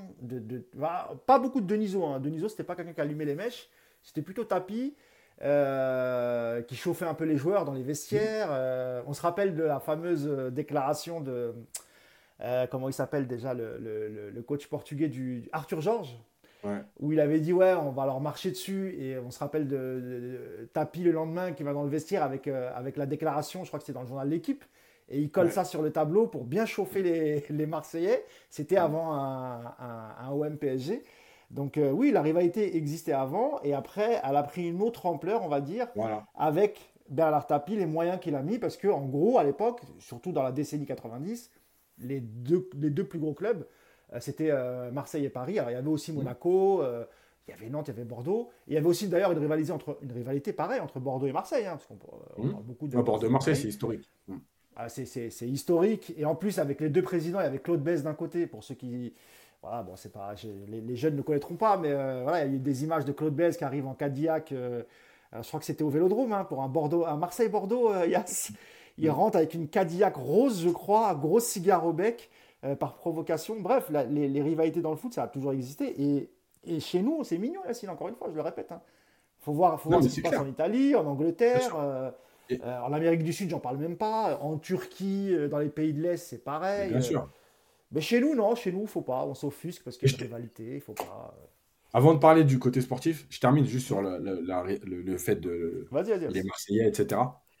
Ça me fait délirer les mecs qui te disent aujourd'hui, euh, mais rappelez-vous à l'époque, euh, Fournier, Germain arrivent de, de Marseille, etc. alors ça ne veut pas dire qu'on l'avait accepté. Déjà, on était beaucoup moins nombreux au Parc des Princes à cette époque-là. Donc voilà, il y avait moins d'impact et il n'y avait pas les réseaux sociaux. La deuxième chose, c'est ceux qui disent Ah ouais, aujourd'hui, il se réveille. L'année dernière, pour Galtier, ça ne vous a pas dérangé. Alors déjà, évidemment, encore une fois, en mon nom, mais moi, ça m'avait dérangé, je rappelle. On était quand même quelques-uns que ça dérangeait à l'époque. tu parles de quoi, pardon Parce que je disais un com, tu parlais de qui? De Galtier. Parce qu'il y en a qui disent ah, aujourd'hui, ah ouais, l'année bah dernière pour Galtier, ça vous a pas fait chier. Mais évidemment que ça nous a fait chier. Et j'ai été le premier à le dire ici. Euh, on était quelques-uns. On n'était pas beaucoup, mais on était quelques-uns. Euh, et ensuite, euh, tu vois, c'est toujours pareil. Tu as fait, fait, fait ça avant, donc tu dois accepter après. Donc en fait, toi, tu es con, mais toi, tu dois rester con toute ta vie, quoi. en fait, non. Ben non. Ok, on l'a fait. On a fait l'erreur une fois, on a accepté, on a vu que ça n'avait pas marché. Et alors, ben, on n'accepte plus. On a le droit, on a le droit d'évoluer, on a le droit de changer, on a le droit de penser autrement. Non, mais ça, c'est trop. Ces justifications. Tu sais, c'est comme si je te dis, euh, tu vas acheter une voiture d'occasion, euh, c'est une poubelle, tu t'es fait avoir, et tu recommences. Ben non, tu recommences pas. Tu vas peut-être dans un autre garage, tu vas peut-être acheter une voiture neuve, tu vas peut-être. Je sais pas, moi, vous, vous évoluez jamais. Vous, vous pensez d'une façon toute votre vie. De, de, de 8 à 85 ans, vous pensez toujours de la même façon. C'est extraordinaire, quoi. Moi, ça, ça, ça me dépasse. Quoi. Donc aujourd'hui, qu'on ne veuille pas d'Hernandez, oui, on ne veut pas d'Hernandez, maintenant, tant pis. Il y a Stéphane Bernardo qui dit en gros, euh, si on vous suit, les joueurs de Marseille venus euh, au PSG, c'est quoi? Et donc là, il évoque euh, Fournier, il évoque qui d'autre Leroy. C'est vrai que Jérôme Leroy, il a fait il a, fait, des. Ah ouais, Colter aussi a joué pour le. Il me semble que Colter avait joué pour Marseille, Yacine, je me trompe, hein, non? Ouais, mais moi, en fait, juste. Colter Fournier. Vas-y, ça. Moi, ça me dérange pas les mecs qui se cassent du PSG pour aller. Enfin, ça me dérange pas. C'est des traîtres, hein. Genre à la foot, en fait. Tu m'as fait peur. Non, non, mais t'as compris. C'est-à-dire que dans ce sens-là, moi, quand Colter il va à l'OM, je le comprends pas. En fait, je m'en fous. Tu vois, Colter, ça y est, c'est fini le PSG, tu vois. Mais en fait, moi, dans le sens inverse, ça me fait chier. Voilà, ça me fait chier. C'est-à-dire que demain, Paris se positionne sur Rongier ou, sur. Mais à l'époque, alors, alors pour bien comprendre ce que tu dis, euh, Yas, quand, Peter Luxin il vient euh, au PSG, Peter Luxin qui n'est pas formé au PSG, hein, selon, parce que beaucoup pensent qu'il me semble qu'il est formé à Cannes, hein, pas, au, pas à Marseille. Oui, oui. Mais il joue à Marseille et ensuite il vient au, PSG. Euh, C'était un bon, un bon joueur, hein, Peter, Peter Luxin. Toi, à l'époque, tu te dis, bon, c'est le schéma inverse. C'est le chemin inverse, donc je le prends, c'est pas grave. Ah non, non. Ah, moi, je le ah détestais, moi, Peter Lux. Ah, tu le détestais parce que quoi il était... Parce qu'il était marseillais? Bah, Déjà, il était marseillais, mais en plus, son attitude, je la... son attitude, je la détestais. de ouf. Euh... voilà, mais moi, non, mais moi, ça me... Non, mais après, moi, je sais que je suis, je suis, je suis, je suis vieux jeu, je suis parfois con même là-dessus. Euh, parce que, parce que même en Italie. Jérôme Leroy, Jérôme Leroy, il joue au PSG. Il va à Marseille. Il revient au PSG. Quand il revient au PSG, pareil, c'est quoi ta réaction? Mais moi, j'ai la haine de ouf. D'accord, ok. Non, c'est juste pour voir si, euh, si c'est cohérent avec ce que tu, tu dis. Parce que et, Stéphane Berardo, il n'a il il, a pas tout à fait tort là-dessus. C'est vrai que euh, à l'époque, euh, bon, il n'y avait pas les réseaux sociaux, il n'y avait pas tout ça, Yacine. Hein. C'est vrai aussi. Hein. On ne pouvait peut-être pas connaître la vie de, de, de, tout le monde. Mais aujourd'hui, ça serait quasiment impossible qu'un joueur du PSG aille à Marseille je pense tout de, statut, de salaire, etc. Et je pense que Paris, par contre, à, l'inverse, je pense que Paris pourrait aller chercher. Euh, parce que les dirigeants n'ont pas cet attachement à l'histoire du PSG et à l'histoire de cette rivalité. Preuve en est, ils prennent Hernandez après des déclarations juste après la finale Bayern-PSG perdue par, par, Paris. Donc voilà, tu vois, moi, par exemple, juste pour finir là-dessus, j'aime bien la rivalité. Tu vois, Boca-River. Euh, Boca-River, les mecs, ils vont pas d'un club à l'autre. Euh, tu vois, voilà, c'est moi, c'est des choses. Alors, je sais pas le même business qu'en Europe, euh, tout ça. Hein. Mais voilà, moi, je suis attaché à ça parce que je considère, d'une, que ça fait partie des valeurs d'un club, mais aussi parce qu'il y a assez de joueurs dans le monde pour que tu n'ailles pas chercher le mec qui supporte ton rival, qui te, te, te crache dessus, euh, qui, quand il peut te mettre un taquet, il te met un taquet, et qui va venir ensuite chez toi. Moi, ça me, voilà, ça me dérange. Mais bref. Là, on me dit, il y a Ensoki qui a failli euh, signer. Non, il n'a pas signé. Il y, avait, il y avait, on a entendu parler d'un intérêt euh, de l'OM, ça n'a pas été plus loin. Et ensuite, il a signé à Nice, Ensoki. Et je crois qu'aujourd'hui, il est en Belgique aux dernières nouvelles. Peut-être que je me trompe, mais il me semble qu'il était en. Il était à Bruges un moment, mais je l'ai un peu perdu. Ouais, ouais, moi aussi, je l'ai un peu, un peu perdu de vue. Euh, bon, écoute, sur le, le chat, c'est un peu tous les avis. Bah, tu avis, bah, D'ailleurs, je t'ai dit, le, sondage, c'est 55. Voilà. Et, encore une fois, je, pense vraiment que c'est une question de, génération. Euh, maintenant, on va, parler, on va parler du côté euh, sportif. Bon, il est là, il est là. Hein. On va, s'en accommoder. Alors, toi, tu le siffleras, euh, Yacine, au, parc. Mais il sera là. Et, peut-être qu'un jour, a, c'est souvent. Tu sais, le karma, il est bizarre. C'est-à-dire que ça, se trouve, c'est ce mec-là, Marseillais, qui a craché sur Paris, qui peut-être sauvera d'un tacle rageur un but en finale de Ligue des Champions. Et Paris sera champion. On dira Bon, c'était grâce à Hernandez parce qu'il était là au bon moment. Il s'est arraché dit... pour pas laisser le ballon rentrer. On a dit la même chose de Galtier, ça sera, c'est notre histoire, le premier, le Marseillais qui a ramené la Ligue des Champions. On a fait notre pire campagne, donc en même temps. Euh, ouais. Ouais, c'est vrai, c'est vrai, c'est vrai. on, aurait aimé qu'il la gagne la Ligue des Champions. Hein. Ah non, mais, évidemment. C'était, c'était pas le cas. Euh, avant de commencer euh, de parler de, la situation sportive et comment elle va être utilisée euh, Hernandez, il y a notre camarade Nicolas Puravo qu'on salue, qui fait des rondes hein, autour de sa, il fait des rondes autour de sa boutique. Il a peur hein, qu'on lui crame sa boutique, donc on te, on te salue Nico. est-ce que tu peux mettre les, les, les, tweets de Nico ouais, je vais Parce qu'en fait, il a bien résumé la chose. Comme ça, on va pouvoir les commenter euh, parce que il y a aussi beaucoup de, supporters et même d'observateurs, hein, Yacine, euh, qui se disent mais, mais, comment tu vas chercher un gars euh, qui vient de se faire les croisés? Ça, ça arrive évidemment et tu peux te remettre des croisés. Par contre, quand tu regardes ces quatre dernières saisons au Bayern, tu dis quand même en termes de matchs joués, etc. Alors là, je sais plus ce que c'est bilan. Alors voilà, ça c'est le bilan à la fin des quatre saisons et après on mettra euh, euh, le bilan saison par saison. Mais en gros, il fait 108 matchs sur 196. Donc il est 69 fois blessé. Et il joue donc 55% de matchs et 35,2% de matchs ratés sur blessure. donc c'est pas anodin. Euh, surtout que nous au PSG, Yacine, hein, l'infirmerie elle est remplie quasiment euh, toute la saison. Euh, dès qu'il y en a deux qui sortent, il y en a trois qui rentrent. déjà sur le choix et sur le, et sur le profil, quand tu vois les statistiques d'Hernandez, Yass, on oublie le côté marseillais, on va parler vraiment du, du joueur. Qu'est-ce que tu en penses?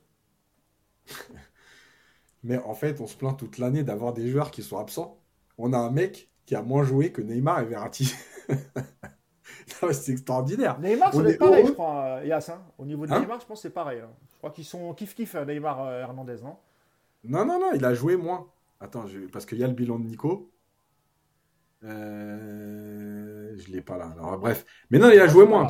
Verratti et Neymar ont joué plus sur les cinq dernières saisons que, que, que Hernandez. Donc bon, à un moment donné, moi, je veux bien tout accepter et tout. Mais faut, faut, être sérieux deux minutes. Quoi. Le mec, il multiplie les blessures. Je vais remettre après vite fait euh, l'historique des blessures. Et pareil, encore une fois, chacun s'arrange avec les chiffres, etc. On nous explique que, euh, enfin, on m'explique, quand j'avais parlé de ça, que, euh, ouais, mais regarde bien, il a, là aussi, il s'est fait les croisés. En fait, je m'en fous, en fait, qu'il se soit fait les croisés ou pas les croisés il s'est fait les croiser, il a manqué huit mois. Ça, c'est le constat. Après, vous, vous pouvez tout m'expliquer, mais je m'en fous en fait. Maintenant, il s'est fait les croiser. Moi, quand je revois euh, la liste euh, des absences, on a quand même 2018-2019, blessure du ligament interne, 178 jours d'absence. 2019-2020, fissure du ligament intra-articulaire de la cheville, 88 jours d'absence. On a euh, déchirure du ménisque, 63 jours d'absence. Et on a Déchirement musculaire, 47 jours d'absence. Rupture du ligament croisé, 219 jours d'absence. Bon, me faites pas croire quand même que c'est que les croisés qui, font que son total de matchs euh, a diminué autant. Il y a quand même des absences qui sont importantes. 88 jours, ça fait 3 mois. Euh, donc, bon, moi, je trouve que c'est pas, pas sérieux parce qu'on a vu, euh, pareil, le débat, avec, euh, avec tous ces échanges, c'est de dire ouais, mais les croisés, ça soigne mieux qu'avant. Oui, évidemment, ça soit mieux qu'avant. Mais moi, je vais vous citer juste trois noms. Asensio, Van Dyke, Bernat. Voilà. Est-ce que les trois sont revenus à leur niveau d'avant? Non. Je peux citer Fekir, je peux en citer plein. Je ne dis pas qu'il va pas revenir. Je ne dis pas que tu ne peux pas revenir à un bon niveau. Je dis que la plupart reviennent avec des lacunes, des séquelles, euh, et jamais à leur meilleur niveau. On l'a vu, Fekir, il, a manqué d'explosivité dans plein de matchs. C'est ce que j'allais dire, c'est souvent ça, le, manque de, vélocité, d'explosivité. Regarde, après une blessure comme ça, tu, tu ne reviens jamais à ton niveau d'avant blessure. C'est très compliqué. bien sûr. Asensio, c'est Est-ce qu'il y a une question d'âge aussi, euh, Yas? Parce que quand tu parles de Fekir, Fekir, quand il se fait les croisés, il est, plutôt jeune. Hein. Bah ouais. Donc ça veut dire que même jeune, tu as du mal à récupérer. Lui, il a 27 ans. Moi, c'est pas, pas possible. Donc, on enlève le côté marseillais. Il sort des croisés. Sur les cinq dernières saisons, il a beaucoup de blessures. Falcao, tiens, il y a quelqu'un qui dit Falcao aussi. Rappelez-vous Falcao, comment il revient pas. Donc, tu as quelqu'un qui revient de, des croisés, euh, qui, euh, euh, manque beaucoup de matchs depuis cinq ans, pas seulement parce qu'il s'est fait les croisés. Tu as euh, euh, le fait que le PSG a déjà vécu ça. Tu as le fait qu'il lui reste qu'un an de contrat.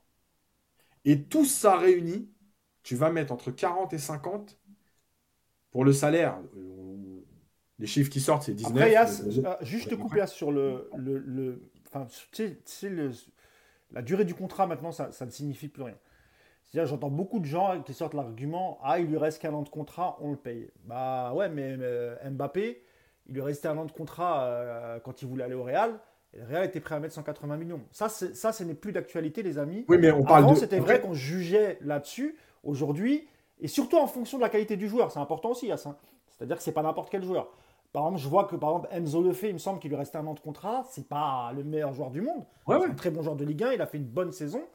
Mais Rennes va peut-être mettre 25 millions. Euh, alors, c'est pas les mêmes sommes, hein, mais, mais pour, euh, pour, pour, Rennes, 25 millions sur le fait à qui reste un an de contrat, on peut se poser la question, tu vois, c'est pareil. Donc, ça, c'est. Malheureusement, c'est plus un argument. Hein, ouais, ouais, ouais. Mais quand je le dis, ça veut dire que déjà, tu sais pas quand il va revenir. Ça se trouve, dans, tu, enfin, à la fin de l'année prochaine, il était libre. Bon, il aurait peut-être prolongé au Bayern, mais à la limite, je m'en fous. Tu vois, il y a plein de choses qui sont, euh, qui sont dérangeantes. Tu sais pourquoi euh, Pour moi, c'est quoi le pire, Yacine? C'est il y a ce que tu dis, c'est vrai, mais il y a surtout d'autres profils à côté. Et, là, honnêtement, je ne comprends pas le, le, club. Euh, quand tu sais que cette année, tu as été miné par des, par des blessures, et pas que cette année. Les 5-6 dernières années, euh, on a parlé de Neymar, de Verratti, là on a eu Kim Pembe qui a été indisponible quasiment toute la saison, Mukele qui n'était pas là une bonne partie de la saison, Verratti qui a, été, eu je sais pas combien de blessures, il revient, il se blesse, il revient, il se blesse, etc.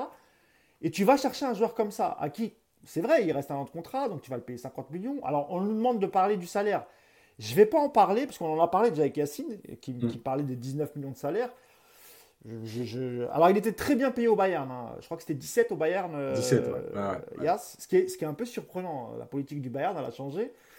Je... Ouais, c'est un peu surprenant, parce qu'il a été, il a été acheté 85 millions. Euh, à l'Atlético Madrid, c'est ça, 80-85, hein, et, euh, voilà, avec un salaire à, 17 millions. Sur le 19 millions à Paris, je ne sais pas. Honnêtement, j'ai des doutes. On verra les chiffres qui sortiront une fois qu'il aura signé. Mm, ça mm. finira par sortir. Ce qui est sorti avant, honnêtement, 19 millions.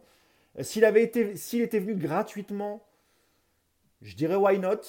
Mais là, il y a une indemnité de transfert, donc donc c'est bizarre. À moins que euh, la prime à la signature, elle est étalée sur le salaire, etc. Et ça donne ça. Je ne sais pas. Donc, euh, je ne peux pas vous dire pour les 19 millions, je n'ai pas l'info. Vas-y, Yes. Donc voilà, donc écoute, je pense que il y a de gros doutes sur son retour, sur ce qu'il va, sur ce va pouvoir amener, sur le fait qu'il revienne déjà à un bon niveau. Euh, parce que tu vois, à la différence de Skriniar, dont on parlera tout à l'heure, Skriniar a au moins rejoué deux matchs là avec sa sélection. Avec son équipe nationale, tout à fait. Voilà. Lucas Hernandez, pour l'instant, il n'a pas rejoué. Voilà. Pour l'instant, Lucas Hernandez, il n'a pas rejoué au football. Donc, écoute, moi, ça fait partie des choses que je ne comprends pas, que, que j'arrive pas à comprendre, que je peux, je peux retourner dans tous les sens. Moi, les mecs qui me disent c'est un top, top, top joueur, c'est un, très bon joueur, il n'y a pas de problème. Il a fait ses preuves en équipe de France, il a fait des bonnes saisons, enfin des bons matchs au Bayern. À Madrid aussi. Voilà, mais moi, je, je, sais, sais pas, j'arrive pas, moi, j'arrive pas à comprendre. Voilà, il y a trop de choses en fait autour de lui qui, qui me posent problème. Alors maintenant qu'on a parlé de, de ça, euh, il faut parler des conséquences de sa venue, euh, Yacine, parce que là, euh, Luis Enrique va se retrouver avec pléthore de défenseurs centraux. donc on a déjà les capitaines, hein. on, a, on a Marquinhos, on a un des vice-capitaines, c'est Presnel Kimpembe. On a Danilo, parce qu'on peut le mettre aussi dedans, parce qu'il est beaucoup utilisé en défense centrale, même si parfois il joue au, milieu de terrain. on a Nordi Mukele, qui est un peu le même profil qu'Hernandez, c'est-à-dire qu'il est polyvalent. Il peut jouer sur un côté à droite ou bien axe, droit. Hernandez, c'est plutôt gauche. Euh, on a le jeune Bichiabu, euh, mais là, il paraît qu'il y, a un intérêt, je crois que c'est de Leipzig euh, pour Bichiabu. Donc, il pourrait partir cet été. je pense que Campos le laissera filer s'il y a une offre intéressante pour, pour Bichiabu. J'avais peut-être oublié Yacine, parce que Ramos est parti, donc il n'a pas été renouvelé. Euh, donc on se retrouve avec quoi? Avec euh, ouais, 5, euh, défenseurs centraux, Yas, c'est ça? Ouais, ouais, on va dire ça. Marquinhos, Kimpembe, Mukele, Skriniar. Ah, il y a Skriniar, bah oui, j'avais oublié Skriniar. Ouais, c'est ça. Parce que du coup, Yas, la question c'est, tu as tous ces défenseurs centraux. Tu as Luis Enrique qui joue normalement, Yas, c'est quoi? C'est 4-3-3 son schéma préférentiel à Enrique? Alors, il utilise beaucoup le 4-3-3. Maintenant, je rappelle qu'il est capable de jouer avec 3, notamment le fameux Barça PSG de 2017, où euh, pendant euh, trois matchs de championnat, plus le match de coupe, enfin, plus le match contre le PSG, de Coupe d'Europe, euh, il avait joué à 3 parce qu'il il avait préparé son match, etc. Donc, il est capable aussi de jouer à 3, mais ce qu'il préfère, c'est le 4-3-3. Donc, c'est 4-3-3. Pas partons du postulat qu'il jouera en 4-3-3, euh, parce que c'est son schéma quand même préférentiel. Comme tu l'as dit, c'était un peu exceptionnel la, défense à 3. Qu'est-ce qu'on fait avec, euh, avec les. Parce que, ok, c'est bien, tu as des doublures, mais est-ce que par exemple un mec comme Kimpembe, qui revient de blessure lui aussi, est-ce que, est-ce que tu penses que ça va l'intéresser de. Ça va l'intéresser d'être, d'être doublure, euh, en sachant qu'il ne sera pas totalement prêt pour la reprise, je pense pas. Hernandez, pareil, parce que tous les deux n'ont pas joué depuis un moment. Donc, les mecs qui vont être aptes euh, tout de suite à la rentrée, s'il n'y a pas de blessure pendant les vacances, euh, t'en as trois. T'as Marquinhos. Il y a Diallo qui revient de près. Ah oui, mais j'ai oublié. Ah ouais, t'en as quatre en fait. Mais oui, je suis, mais on a oublié Diallo. Donc, il y en a, quatre. Voilà, il y, en aura, il y en aura cinq avec Bichabou. Euh, donc, tu auras Marquinhos, il est capitaine. Logiquement, il est intouchable. Skriniar, qui est venu, certes, euh, sans transfert payant euh, et qui a une bonne cote, qui a rejoué, un défenseur assez solide, je pense qu'il il sera apte à démarrer la saison. Qu'est-ce que tu fais du reste? Parce que quand Hernandez va revenir, quand Kimpembe va revenir, euh, Diallo qui est là, Mukele qui est là, qu'est-ce qu'on fait, Yass bah écoute, il y a deux solutions de toute façon. La première, c'est de te dire, moi, je... il y a des joueurs qui, qui vont poser problème, même si euh, si je dis pas de bêtises, Kimpembe, ça doit être autour de octobre-novembre déjà, de toute façon, qu'ils sont opérationnels. Donc, euh, bon, voilà. Euh, Parce qu'il était au camp des loges hein, avant la. Ouais, pardon. Il y a, il y a une différence entre. Ouais, ouais, Il y a une différence entre reprendre, tu vois, un, peu de travail athlétique et, et être opérationnel au haut niveau. Il y, a cette solution de dire voilà, faut qu'on vende, euh, parce qu'il y en a qui vont pas accepter euh, d'être sur le banc, parce que ça fait trop de défenseurs, etc. Est-ce que euh, City, il se pose la question de se dire, tiens, j'ai la porte sur le banc, est-ce que j'ai, tu vois? Non. Donc, en fait, il y a deux façons de voir les choses. C'est soit tu dis, moi, je veux, je gardais cinq défenseurs, et il y aura de la concurrence, et, tant pis, bah, le meilleur jouera, et puis, puis c'est comme ça. Soit tu te dis, non, je veux pas, je veux juste doubler et euh, donc, il faut, vendre, euh, il faut vendre les autres. Moi, je ne suis pas dans la tête de Lucien Riquet, je ne suis pas dans la tête de Campos, donc je ne sais pas. Mais moi, personnellement, euh, j'ai envie de dire, je vendrais s'il y a des clubs qui viennent mettre l'argent qu'on attend. C'est-à-dire que si on vient, on me dit, je vous achète, Kim... je fais exprès pour Kimpembe s'il est opérationnel. Hein. Bien sûr qu'il y a le fait qu'il revient que octobre-novembre. Hein. Moi, il y a un club qui vient qui me dit, je vous prends Kimpembe pour 12. Non. Non, quand je vois les, tarifs aujourd'hui, non. il va rester et, et va se mettre, on va le mettre en concurrence. Maintenant, s'il y a un club qui vient qui me dit, je prends Kimpembe pour 35, évidemment que je dis, ouais, bah, là, on va commencer à discuter. Donc voilà, c'est toujours le. faut pas vendre pour vendre. Voilà, les dernières, on a déjà prêté des joueurs en prenant les salaires en charge. On a bien vu qu'on s'est privé de joueurs. Non, mais tu n'as pas que le fait de vendre, Yacine. Hein. Tu as aussi. Euh, aussi la position du, joueur. As aussi oui, mais le joueur, le joueur, il a un contrat. peut demander à partir aussi. Tu vois, oui. Parce que nous, on avait toujours dit que euh, la concurrence fait du bien à Kimpembe. Je te rappelle, on avait dit que voilà, c'est un joueur qui a besoin de concurrence. Et là, effectivement, il y, a, il y a beaucoup de concurrence. Parce que là, les, les postes, ils sont doublés, voire triplés. Parce que là, on a une remarque de, de Yaya Mbarek qui nous dit Hernandez pourrait être une doublure à, Mendes à gauche. Évidemment que s'il y a une blessure de Mendes, même s'il y a encore Bernat, euh, comme Mukele l'a fait pour, pour Hakimi lorsqu'il avait été suspendu ou blessé, euh, mais est-ce que. Euh, parce que moi, je, je, pense qu'Hernandez, s'il vient, c'est pour être titulaire. Hein. C'est pas pour être. ouais, ouais, c'est clair. Mais tu vois, va attendre d'être prêt, mais je, ne pense pas qu'il va être. Mais ce que tu dis, tu vois, sur, sur Kimpembe, tu dis, on prend Kimpembe, c'est l'exemple, hein, parce qu'il y a désormais, il y a Diallo, euh, Hernandez et Kimpembe en gaucher. Euh, donc en fait, euh, si un joueur vient et dit, je veux partir, je lui dire, oui, ok, tu veux partir. Mais ton prix, c'est 35. Donc si un club qui met 35, il n'y a pas de problème. Mais tu as un contrat, donc il n'y a pas de tu veux partir. C'est pas tu veux partir, ok, bon, on va te faire cadeau. du moment que tu trouves un club, tu pars libre. Bah non, il y a un prix à mettre. Donc nous, on s'est toujours fait avoir là-dessus on ne sait pas vendre. Donc, comme tu dis, oui, le joueur peut dire, moi, je, trouve qu'il y a trop de joueurs à, mon poste et euh, j'ai pas envie d'accepter la concurrence, donc je veux partir. Ok, tu veux partir, mais ton prix, c'est ça. Voilà. Il n'y a pas de, euh, a pas de, euh, on va te faire de cadeaux, euh, service rendu. Tu as eu un bon salaire pendant des années, c'est donnant-donnant. Tu as un prix. Voilà. Nous on, nous, on met 50 millions sur Lucas Hernandez parce que le Bayern nous demande 50. Bah, nous, on n'a pas de cadeau à faire. Kimpembe, c'est 35. Euh, euh, Diallo, c'est 25. Si vous trouvez des clubs qui mettent ça, y a pas la porte est ouverte, mais il n'y aura pas de cadeau.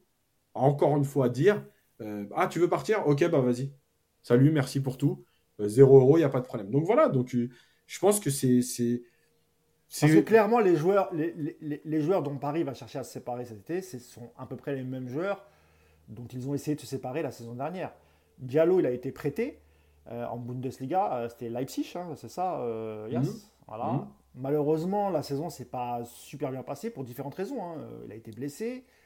Il n'était pas titulaire indiscutable, il me semble, Yas, en Bundesliga. ah non, non, il n'a pas joué. il n'a pas, il a pas joué S'il n'a pas gardé, c'est qu'il y a une raison. Voilà. Il a lui aussi, il a un physique fragile. Les clubs le, le savent, le connaissent. Est-ce qu'ils vont mettre beaucoup d'argent sur un joueur qui a des difficultés physiques? Euh, est-ce que ça va pas encore se finir en prêt avec, euh, sans option d'achat avec une prise en charge du, du, salaire? Alors que normalement, effectivement, euh, comme tu prenais l'exemple de City, où les, les, postes doublés sont doublés avec des grands joueurs, pourquoi au PSG on dirait pas bah non, tu, tu restes, on compte sur toi montre-moi ce que tu vois à l'entraînement et il n'y aura pas de souci. Et en plus, quand, quand on sait que euh, parce que là, j'ai lu qu'on me disait que Bernat voulait partir. J'ai pas vu l'info, mais, euh, mm. mais c'est possible. Ça veut dire que si tu perds aussi Bernat, Diallo, ça peut être aussi il, même profil qu'Alandez. Polyvalent, il peut jouer axe gauche, il peut jouer euh, latéral gauche. C'est pas son meilleur poste, évidemment. On l'a vu, Diallo parfois en difficulté sur ce poste-là. Mais ça reste un joueur qui peut, qui, qui, peut dépanner dans le, à ce poste. Donc ça va, être, ça va être compliqué la gestion des, des joueurs. Parce qu'à une époque, on n'avait pas beaucoup de défenseurs centraux. Dès qu'il y en a un qui se blessait, on se disait c'est la pagaille. Euh, Bichabou a, joué pour, pour, des raisons comme celle-ci.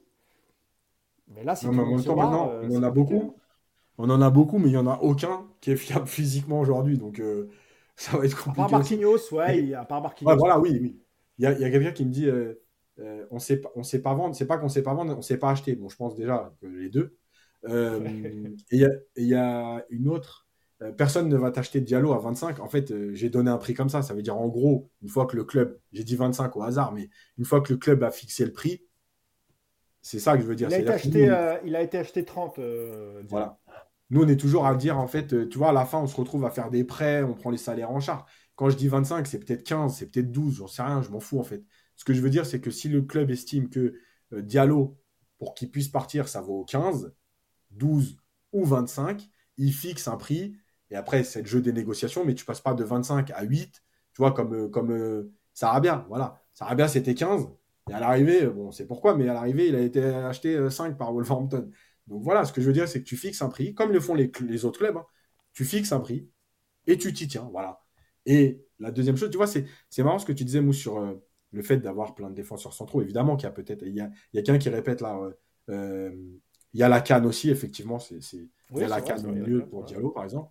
Pour Hakimi aussi. ce que tu disais sur la concurrence, c'est marrant parce que, tu sais, même nous, je parle nous, je me mets dedans en général. Euh, les supporters du PSG, tu vois, on va te dire Ah ouais, mais faut peut-être vendre Kim Pembe parce que euh, ça va être compliqué pour lui d'accepter la concurrence. C'est-à-dire que même nous, en fait, quelque part, on accepte le fait que nos joueurs n'acceptent pas la concurrence. Tu vois, on se met à leur place en disant Ah, ça va être dur pour un Kim Pembe d'accepter la concurrence. Alors que Kim Pembe, si demain il y a City qui vient et qui lui dit Tu es en concurrence avec Laporte et avec euh, Diaz côté gauche, Kim Pembe va y aller, va accepter la concurrence. Mais même nous, chez nous, on arrive nous-mêmes à comprendre qu'un joueur de chez nous n'accepte pas. Tu vois ce qui Mais tu sais pourquoi, Yas? Mais tu sais pourquoi on le dit? Parce qu'en fait, ils sont comme ça en Ligue 1. Le joueur français, il est comme ça. C'est vrai. Mais le joueur ça veut dire qu'on a accepté. Non, c'est pas accepté, c'est parce qu'en en fait, on a l'habitude de, voir les joueurs partir de leur club dès qu'il y a de la concurrence. Hmm. Et ça, j'ai l'impression que c'est spécifique aux joueurs français. Parce que ces mêmes joueurs français, quand ils sont à l'étranger, ils acceptent la concurrence. Hmm. Mais en Ligue 1, ils l'acceptent jamais. Alors que quand tu l'as dit, moi je suis sûr que Kimpembe, si City l'appelle, avec la concurrence qu'il y a, il y va quand même et il fermera sa bouche et il essaiera de travailler pour. Mais, alors peut-être qu'aussi, il y a peut-être aussi une meilleure concurrence. Enfin, je pense que les coachs à l'étranger font peut-être mieux jouer la concurrence que peut-être les coachs français. C'est-à-dire peut-être qu'ils intéressent plus les joueurs sur le banc que peut le faire un coach en Ligue 1. Peut-être que je me trompe, hein, mais, euh, mais, mais, il y a de ça, c'est le joueur français, tu vois. Non, mais ça, ça, on est tout à fait d'accord. Mais quand je te dis on l'accepte, ça ne veut pas dire. Euh, ça veut dire en gros, c'est acté en Ligue 1, on sait, le joueur français n'accepte pas. Euh, temps mort Je suis obligé de faire une pause like. On, m'interpelle, Yas. On m'interpelle. Euh, c'est euh, Invol27 qui me dit attention au like, Mousse. Alors là, on a combien, Yas? On est à 680 personnes en live et on est à 278 likes. Alors là, c'est pas normal. Et je suis dégoûté parce que j'avais préparé là, une grosse photo, la grosse tête moche de Gendouzi, que je comptais mettre euh, pendant une minute. on va la mettre en plein écran histoire que les mecs like, et j'ai complètement oublié. Euh, les amis, je vous laisse une minute. Hein, euh, il, faut, il faut 688 likes. Hein, c'est pas normal. Il faut liker, les amis, le référencement. Si vous voulez qu'on soit là la saison prochaine, oui, je fais un peu de chantage, évidemment. non, les amis, likez, likez, likez, les amis. Likez. Et, promis, prochain live, je prépare la photo de Gendouzi. C'est pas normal. Vas-y, donc, donc, en fait, le truc, c'est que quand je dis acté, ça veut dire que Ouais, on le sait, voilà, en Ligue 1, en France, les joueurs n'acceptent pas la concurrence. Et moi, je pense que là aussi, c'est ce que j'attends d'enfin un coach, le nouveau coach qui arrivera, c'est Lucien Riquet, euh, c'est qu'ils prennent ses responsabilités et qu'ils disent non, oui, il y a de la concurrence dans le football, c'est ce qui permet d'avancer, c'est ce qui permet de progresser. Euh, pour ceux qui ne l'ont pas vu, au Club des 5, j'ai fait un temps additionnel avec Mathieu Baudemer qui l'explique très bien. Euh, il en parle régulièrement. Il dit il y a des joueurs qui ont poussé les autres à l'entraînement. Alors c'est compliqué hein, de pousser les autres à l'entraînement en disant je vais quand même pas jouer le dimanche. Mais malgré tout, c'est ce qui permet aux autres de se donner à fond à l'entraînement. Il en a parlé aussi quand il a parlé de son arrivée avec Matuidi au PSG et qui dit Matuidi quand il est arrivé, il se donnait tellement qu'il a poussé les autres à l'entraînement. Tu étais obligé de donner plus à l'entraînement et que finalement l'entraînement il était presque il devenu plus dur que le match le week-end, tellement le niveau était élevé. Mais tout ça, c'est important. Et la concurrence, c'est ça aussi. Ça permet aux titulaires de ne pas s'endormir, ça, ça, permet aux remplaçants d'élever le niveau, ça permet aux, titulaires, s'ils s'endorment, de perdre leur place. Euh, en fait, c'est ça aussi. Donc, le fait de dire Kimpembe, ça va être compliqué la concurrence, moi j'ai envie qu'il y ait un coach qui dise non, mais moi je le garde Kimpembe, et il va accepter la concurrence, et il va se la fermer comme les autres parce qu'il a un contrat, il l'a signé, parce qu'il a un bon salaire, et que moi j'ai besoin d'avoir euh, cinq défenseurs centraux de très bon niveau. Mmh. Donc, que ce soit pour l'entraînement ou pour le match, donc Kim Pembe va faire comme tout le monde. Si un club qui met 40, eh ben, tant mieux. On, changera Kim Pembe par un joueur. Mais s'il n'y a pas de clubs qui sont prêts à mettre 40, Kim Pembe va faire comme tout le monde et va accepter la concurrence. Et moi, je pense que avec une mentalité de travail comme ça, il y a peut-être, encore une fois, je n'ai pas de certitude, hein, euh, mais peut-être que l'année dernière, eh ben, Draxler, que tu remets euh, avec cette mentalité au lieu de lui dire Toi, tu es mon remplaçant toute l'année, euh, j'aurais besoin de toi quand il y a 8 blessés et 12 malades. voilà, bah non, tu vas me montrer que tu es capable, tu vas jouer et tu vas peut-être pousser les autres à être meilleurs. Et peut-être que finalement, en Ligue des Champions, quand Neymar est blessé, eh ben, tu le remplaces par un Draxler qui a envie bah, c'est quand même pas pareil qu'un solaire. Voilà. Donc, je pense que c'est une mentalité qu'il faut ramener dans ce club, une mentalité de travail, une mentalité de, de, haut niveau. Voilà. Euh, je le redis, quand rappelez-vous, il y a eu une période au PSG où au milieu de terrain, tu avais Matuidi, Mota, Verratti, et tu avais Rabiot et Cabaye. Voilà. Est-ce qu'il y a des joueurs qui se sont tirés une balle dans la tête en se disant ou qu'on fait une grève de la faim pour dire Ah, moi, je veux pas jouer dans cette équipe, euh, j'ai pas ma place. Et... Ben non, ben non. Parce que quand tu joues dans, dans ce genre d'équipe, même quand tu joues que 30 minutes, même quand tu joues qu'un match sur 3 ou 4, déjà, tu prends du plaisir. L'équipe, elle gagne. À l'entraînement, le niveau, il devait être exceptionnel. Donc, en fait, c'est tout ça qui D'ailleurs, Yass, on fait partir euh, Matuidi pour faire de la place à Rabiot à l'époque. Exactement, mais ça, c'est pas normal. Euh, voilà. Euh, il y a Lapin de six semaines qui me dit Estambouli, effectivement, Estambouli. On va juste pour répondre à. Alors, je voulais répondre à. comment il s'appelle euh, C'est Isa l'élu, Amouzou, qui me dit honnêtement, tu te trompes, Mousse, c'est la mentalité du joueur français en France, c'est pas une question de coach. Bah, c'est ce que j'ai dit. Pour le coach, je me posais la question, mais c'est ce que j'ai dit, euh, mon ami. Je disais donc, tu le vois, tu, le, enfin, en général, ceux qui n'acceptent pas la concurrence en Ligue 1, ce sont les joueurs français. Et mmh. puis quand ils partent à l'étranger, dès qu'ils arrivent dans un championnat un peu huppé, bah, bizarrement, ils acceptent les de s'entraîner tôt le matin, de faire plus. Euh, parce que tous ils disent Ah, c'est bizarre, euh, en Italie par exemple, oh là là, je, ne me suis jamais entraîné comme ça. Et puis ils sont contents, ils n'ont pas l'air de se plaindre. Par contre, dès que c'est un peu dur en France, ils se plaignent. C'est ça qui est bizarre aussi, tu vois. C'est exactement ça, c'est-à-dire que moi, ce qui m'énerve le plus, c'est quand ils arrivent à l'étranger et qu'ils disent euh, J'ai découvert le professionnalisme. Mais c'est normal parce qu'ici, quand on veut vous l'imposer, le professionnalisme, vous n'êtes pas content. Vous voulez pas. Mais ben exactement. Et après, vous dites, ah, j'ai découvert, ah, j'ai découvert le haut niveau, j'ai découvert euh, les séances, euh, les deux séances par jour. Vas-y, allez, euh, arrêtez vos bêtises. Et puis, tu as Larsin95 qui dit ça dépend mousse, parce que je parlais, on faisait la différence entre championnat français et championnat anglais, par exemple. Et il me dit, par exemple, Walker le vit très mal à City et il veut partir apparemment. Mais Walker, il est titulaire, Walker. Ouais. Il n'a juste pas joué la finale et il revenait de blessure, mais bon. Ben, Walker, euh, ouais, non. Et puis, de toute façon, même si c'était le cas, maintenant qu'il a gagné la Ligue des Champions, euh, ça s'explique. Mais euh, il n'y a pas de concurrence étant donné qu'il est titulaire, Walker. Alors, peut-être que tu parlais d'un autre joueur, je ne sais pas, mon ami. je ne sais pas. donc, selon toi, vite fait pour finir sur la charnière centrale, Yas, selon toi, la reprise, ça va se passer comment? Parce qu'on sait, on l'a dit, hein, Hernandez, Kimpembe, sans doute pas prêt pour débuter le championnat, euh, qui va débuter, euh, je crois que c'était euh, fin de première semaine d'août. 12 août pour nous. Voilà, le 12 août, donc presque à la mi-août. du coup, il reste Marquinhos, capitaine, titulaire indiscutable, sans doute avec une, avec comment il s'appelle, Skriniar. Ça va démarrer comme ça. Bah, Sauf si il fait une pense défense à 3, il utilise les ailiers, il utilise les Hakimi et Mendes plus haut. Voilà, après moi, je pense que ça va démarrer comme ça. Euh, maintenant, je ne je, je, sais pas. C'est vrai qu'il y, a le nombre de défenseurs centraux me fait dire que euh, il est capable de jouer à 3. Voilà, on verra. Je pense que les premiers matchs amicaux vont être intéressants là-dessus. Euh, voir si il utilise un système ou plusieurs. Maintenant, je pense que si je devais miser sur la charnière A4 qui démarrera le 12 août, évidemment que ça va être vite fait, ça va être Marquinhos Skriniar.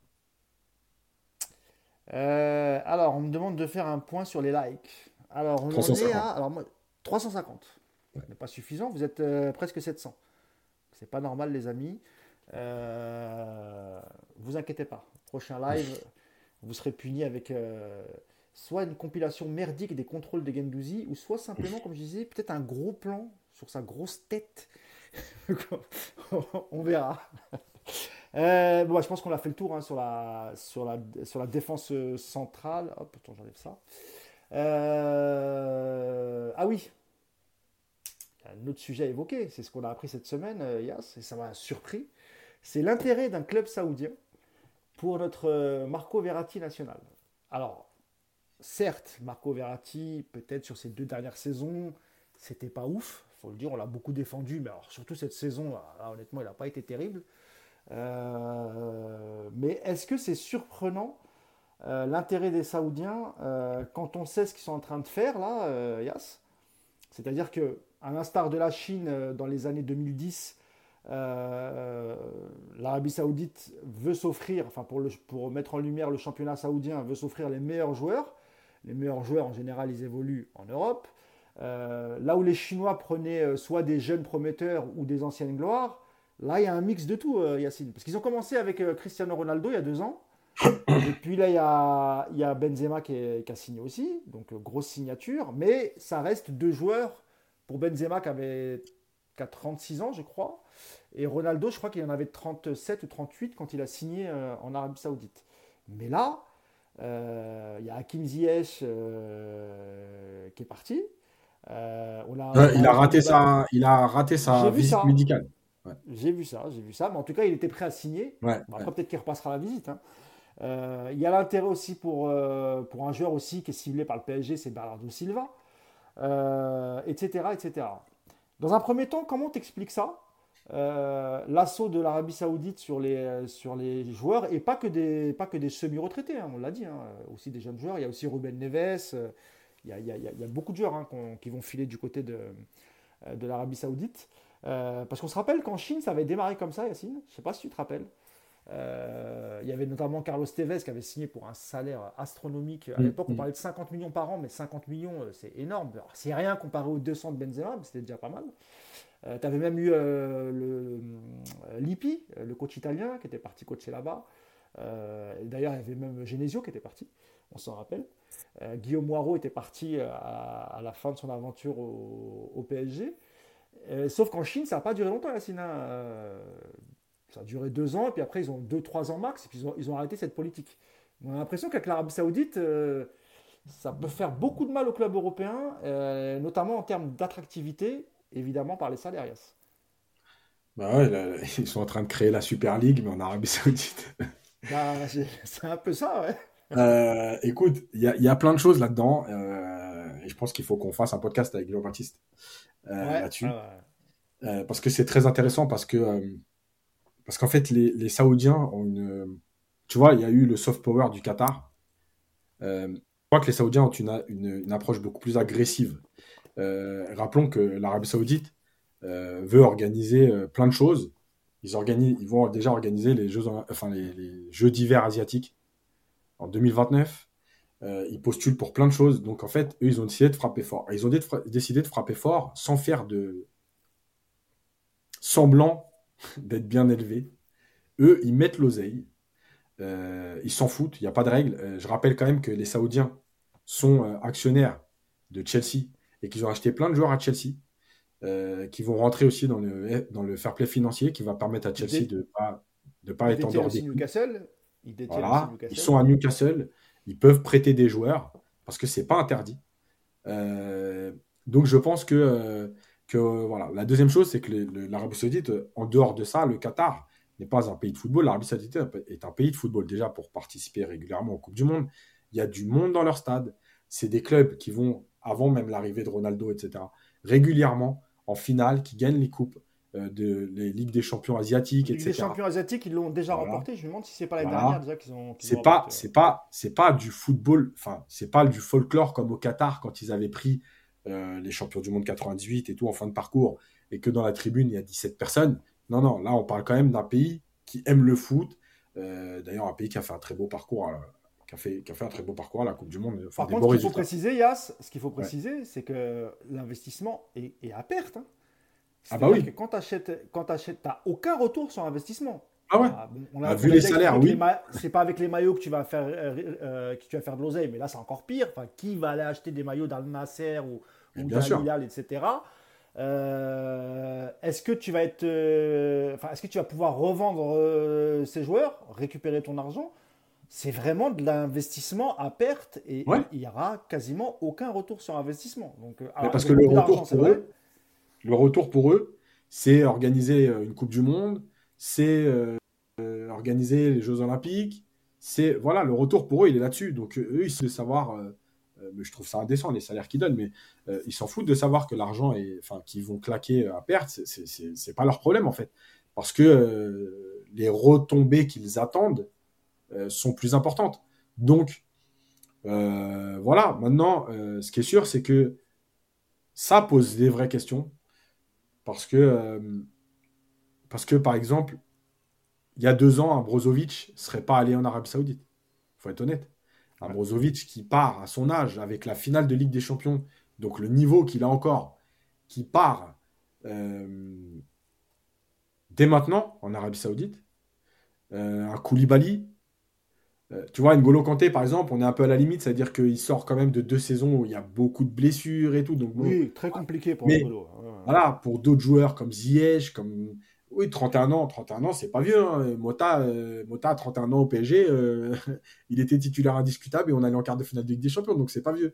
Euh, parce qu'il y a quelqu'un qui. Il y a Yaya Mbarek qui dit il a 31 ans, Brozovic. Ouais, c'est clair, il a 31 ans et c'est pas vieux. Euh, il y a Seko En Europe, Fofana. à qui- 31 ans, euh, tu peux faire encore 2-3 bonnes saisons. hein. Voilà. Il y a Seko Fofana qui est, qui est sur les tablettes d'un club et qui a 28 ans. Euh, voilà, moi je le redis, j'ai-. C'est compliqué parce que parce qu'aujourd'hui, je me mets à la place d'un Seko Fofana qui a 28 ans, euh, qui a joué à Udinese, qui a joué euh, à Lens. Ah, lui, c'est plus dû à son parcours, Yacine. hein, parce que je pense Oui, qu'il oui, va voilà, pas, mais je veux dire- voilà, c'est son, c'est son parcours qui l'emmène à 28 ans à se dire est-ce que je peux refuser une offre comme celle-ci? Mais voilà, Euh, S'il avait bien gagné sa vie avant ses 28 ans, je pense qu'il aurait dit non, euh, voilà, je peux, je, peux encore, je peux encore prétendre à un gros club et euh, on verra après. Voilà, exactement. Voilà. tu peux comprendre. Et, et je vais même aller plus loin. C'est que même un Brozovic qui devait être à. Parce qu'il était quand même à l'Inter. Et, et à l'Inter, on ne donne pas des 12, des 15. Donc même s'il était à 5 ou 6, quand on te propose 25 par an, je veux dire, c'est c'est- x4, x4, x5. ouais, c'est- c'est- c'est fou, quoi. Donc, donc voilà. Benzema, euh, c'était euh, Benzema, c'était x8 euh, ou x10, je crois, euh, Voilà. quand, il, quand il accepte de rejoindre l'Arabie Saoudite. ouais. Donc voilà, donc c'est- c'est c'est tout ça. Euh, je comprends la situation des joueurs. Je, je- voilà. je rappelle aussi, parce que évidemment que l'Arabie Saoudite, c'est pas un pays où tout est ouvert, c'est le festival. hein, je suis pas là à dire ça. On n'est pas, on va pas les faire passer pour ce qu'ils sont pas. Malgré tout, il y a eu aussi des ouvertures en Arabie Saoudite. Euh, le pays n'est plus aussi euh, strict sur certaines choses qu'avant. Euh, attention, tu sais, c'est l'image qu'on en a d'il y a 10 ans. Il y a des choses qui ont évolué, donc il faut, enfin, c'est plus la même vie qu'avant non plus en Arabie Saoudite. Et puis Euh, même en, en termes d'infrastructure, je crois qu'ils sont très bien. mais bien, Euh, mais clairement. club. Pareil pour tout ce qui est logement, pour les familles, etc. J'entendais, je crois que c'était dans l'after, il y avait un agent, c'était Yvan Lemay, je crois, euh, qui parlait des conditions de, de vie en Arabie Saoudite, qui disait mais les conditions sont, sont exceptionnelles. hein, les Mais conditions bien sûr, vie, euh, on, va, on va se calmer sur. euh, Oui, oui, non, Voilà, c'est pas, non plus. voilà. Et puis, et puis Voilà, maintenant- ces, joueurs, ces joueurs qui acceptent de venir, ce- c'est aussi une vitrine pour l'Arabie Saoudite. Donc, évidemment, qu'ils seront ultra bien traités. Euh, alors, il y a des choses qu'ils pourront peut-être plus faire, euh, surtout la nuit, le soir. Euh, c'est vrai que c'est un pays qui est très réglementé sur l'alcool, etc. Les femmes, j'en parle même pas. Euh, donc, c'est très, très. euh, parce qu'on va parler de Verratti maintenant, parce que moi, c'est ça voilà. qui m'intéresse aussi. parce que Verratti, quand on connaît euh, le joueur et l'homme qui aime faire la fête, etc., ça peut être un peu compliqué dans ce, dans ce genre de pays de, de- de pouvoir faire ce que tu veux. Alors, en fait, le truc, c'est que- mettre- on va mettre ça de côté, mais, mais Verratti, Yacine, à quel âge il a? Il a 30 ans maintenant, Verratti, est-ce qu'on parlait un peu 30 ans. des, des âges? Euh, Encore une fois, qui sort d'une saison difficile, qui a été un peu chahuté euh, par les Ultras, on se rappelle, en, en fin de saison, lui aussi, alors que d'habitude, ça se passait euh, plutôt bien. Mhm. Le PSG a rencontré hein, des dirigeants d'un club saoudien, mais je ne sais plus c'est lequel. Ils se sont rencontrés pour discuter de, de- de l'avenir de, de Marco Verratti. Qu'est-ce que tu fais avec Marco Verratti, euh, Yas, en sachant que ça fait 11 ans qu'il est au PSG Il arrive en 2012 avec, avec Ibrahimovic. Toi, ton avis sur, son, sur son avenir au, PSG et qu'est-ce que tu penserais s'il décidait d'accepter le chèque saoudien et de partir finir sa carrière là-bas? Mais d'abord, toi, ce que tu ferais avec Verratti? Moi, je ferais comme les autres, c'est-à-dire que si les Saoudiens euh, sont prêts à payer des transferts et qui viennent me dire euh, euh, c'est 50 pour, enfin, je leur dis c'est 50 pour Verratti et qu'ils me disent oui, ah, merci pour tout. Voilà. Si lui, il a envie d'y aller, prendre un dernier gros chèque et que le club me permet moi de le remplacer avec un chèque de 50, mais, merci pour tout. Voilà, c'est tout. C'est la vie du foot. Il a fait euh, si on dit de Mbappé qu'il a fait 6 ans, que c'est déjà bien, euh, ce qu'on doit dire de Verratti? Il a fait 10 ans. Ah ouais. Donc, écoute, voilà, c'est combien? C'est un joueur qui est, euh, qui est Luis Enrique compatible. C'est-à-dire qu'on ah, sent qu'avec Luis Enrique, c'est un joueur qui va pouvoir peut-être plus s'épanouir qu'avec Pochettino ou, Galtier. Voilà, ça c'est vrai. D'ailleurs, Luis Enrique il a souvent vanté les qualités de Verratti. Il y a un autre truc, juste vite fait, sur la vie quand même il y a une déclaration d'Enrique que je t'avais mis, hein, Yass, je ne sais pas si tu l'as, euh, qui parle, de, qui parle de, de, Verratti, comme ça, si, ceux qui sont sur le chat veulent, veulent la lire. Ouais. Euh, euh, tu vois, c'est la vie nocturne. Attention, encore une fois, il y a ce qu'on vous dit, il y a ce qui se passe. Il y a certains endroits comme les hôtels internationaux, etc., où il y a moyen de faire la fête, de boire de l'alcool, en fait, en gros, vous n'avez pas le droit de marcher dans la rue avec une bouteille de whisky à la main euh, en train de vous, vous, bourrer. Mais euh, mais il y a quand même des endroits euh, pour les occidentaux ou les non-musulmans. Parce qu'il y a beaucoup d'expatriés en Arabie Saoudite qui travaillent, pas forcément des footballeurs, hein, mais effectivement, oui, tout à fait. En gros, vous avez le droit de faire la fête dans des endroits fermés. Il faut, être caché. Voilà. Vous ne baladez pas avec une bière à la main en pleine rue, en pleine rue. Mais euh, arrêtez aussi de faire croire aux gens que les mecs qui vont là-bas, euh, ils vont vivre l'enfer, qu'ils vont être obligés de s'enfermer au fin fond d'une cave et qu'ils vont plus jamais vivre. C'est pas vrai. Euh, même au Non, c'est pas ça, mais c'est pas open bar non plus. C'est-à-dire que tu fais, tu fais pas la fête en Arabie Saoudite comme tu l'as fait en Europe. C'est un peu ça, quoi, en fait. Voilà, ça, on est d'accord. Mais par contre, tu as des endroits pour faire la fête. Et d'ailleurs, tu as le droit aussi de faire la fête chez toi. Hein. C'est pas interdit. Après, tu me diras, c'est les compagnes des joueurs qui vont être plutôt contentes. elles disent au moins il pourra pas faire trop trop de conneries, ça sera plus limité, on va dire, tu vois. Donc voilà. Et... Donc voilà, je, je, pense que Verratti rentre dans le même cadre que les autres. Euh, Verratti, euh, parti gratuit, euh, alors que tu l'as prolongé, etc., etc. Non. Maintenant, Verratti, tu fixes un prix. J'ai dit 50, hein, mais c'est le PSG qui fixera le prix. S'ils ont envie de dire 30, je m'en fous. Moi. Mais Verratti, t'économises son salaire, tu euh, fixes un prix, on te fait le chèque. Lui, il est plutôt ouvert à aller prendre un gros chèque là-bas. Tout le monde est content. Merci pour tout. Et c'est tout. Surtout, il y a que tu, peux, tu peux réinvestir cet argent euh, sur un autre milieu parce que Luis Enrique, on dit qu'il n'est, il n'est pas euh, complètement fermé s'il y a un départ de, de Verratti. Mais je pense qu'à condition aussi qu'on trouve c'est ça. C'est des profils qu'il aime bien, euh, Louis Enrique, comme Guardiola, etc. Maintenant, il va falloir. Les milieux de terrain du calibre de Verratti, ça coûte quand même cher. Si tu le vends 30, 35, 40, tu n'es pas sûr de, pouvoir récupérer un milieu de terrain euh, à ce prix-là. C'est aussi ça. C'est pour ça que je dis tu fixes un prix qui correspond au marché, en plus au contrat, tout ça. On va dire, allez, allez, je vais dire 45 parce que c'est un peu le chiffre qui sort en ce moment partout là. 45. Euh, écoute, T'as 45. Tu te positionnes sur Barella à 60. Bah écoute, il manque 15. Bon, Paris a quand même les moyens de mettre 15 millions. Tu viens d'en claquer 110 sur, euh, sur Ugarte. Et, euh, et peut-être. Euh, c'est qui le deuxième qui a signé? Qui, qui, va signer là? Il y a Skriniar, Ugarte. qui, qui ça Qui ça Ah, Hernandez, Hernandez. Hernandez, Tu viens de claquer 110. Il y a Asensio aussi. Non, mais il est libre. Mais tu viens de claquer 110 ah sur Ugarte Hernandez. Donc, euh, écoute, s'il manque 15 pour aller chercher Barrella, on va chercher Barella, il n'y a pas de problème. Maintenant, si tu me dis. Ah, la priorité, c'est Bernardo Silva. Et Bernardo Silva, ça sera aux alentours de 70-80. Hein. donc, euh, si vraiment. Ouais, mais aussi, apparemment, euh, ça discute à City pour finalement pas le vendre. Donc, bon, je sais pas. Oui, Quand oui, pareil, ça va tourner à 25. Après, il, me semble que il, me semble que Guardiola avait, ou, le board de City avait dit à Bernardo Silva voilà, si on, si on gagne la, la Ligue des Champions, on t'embêtera pas si tu veux partir. Ouais, mais justement, ça a changé apparemment depuis la Ligue des Champions. Ah, Parce qu'en fait, Guardiola a dit euh, Ouais, mais je ne veux pas perdre tout le monde. Donc. Bah, il perd, De Bruyne va rester, euh, la plupart. Enfin, ouais, mais il y a Mares. Euh, devant, il y a Mares qui, qui ah, devrait partir. Enfin, voilà, tu vois, il ne veut pas. On parle d'Arabie Saoudite d'ailleurs aussi pour Mares. Hein. Ouais, ouais, ouais.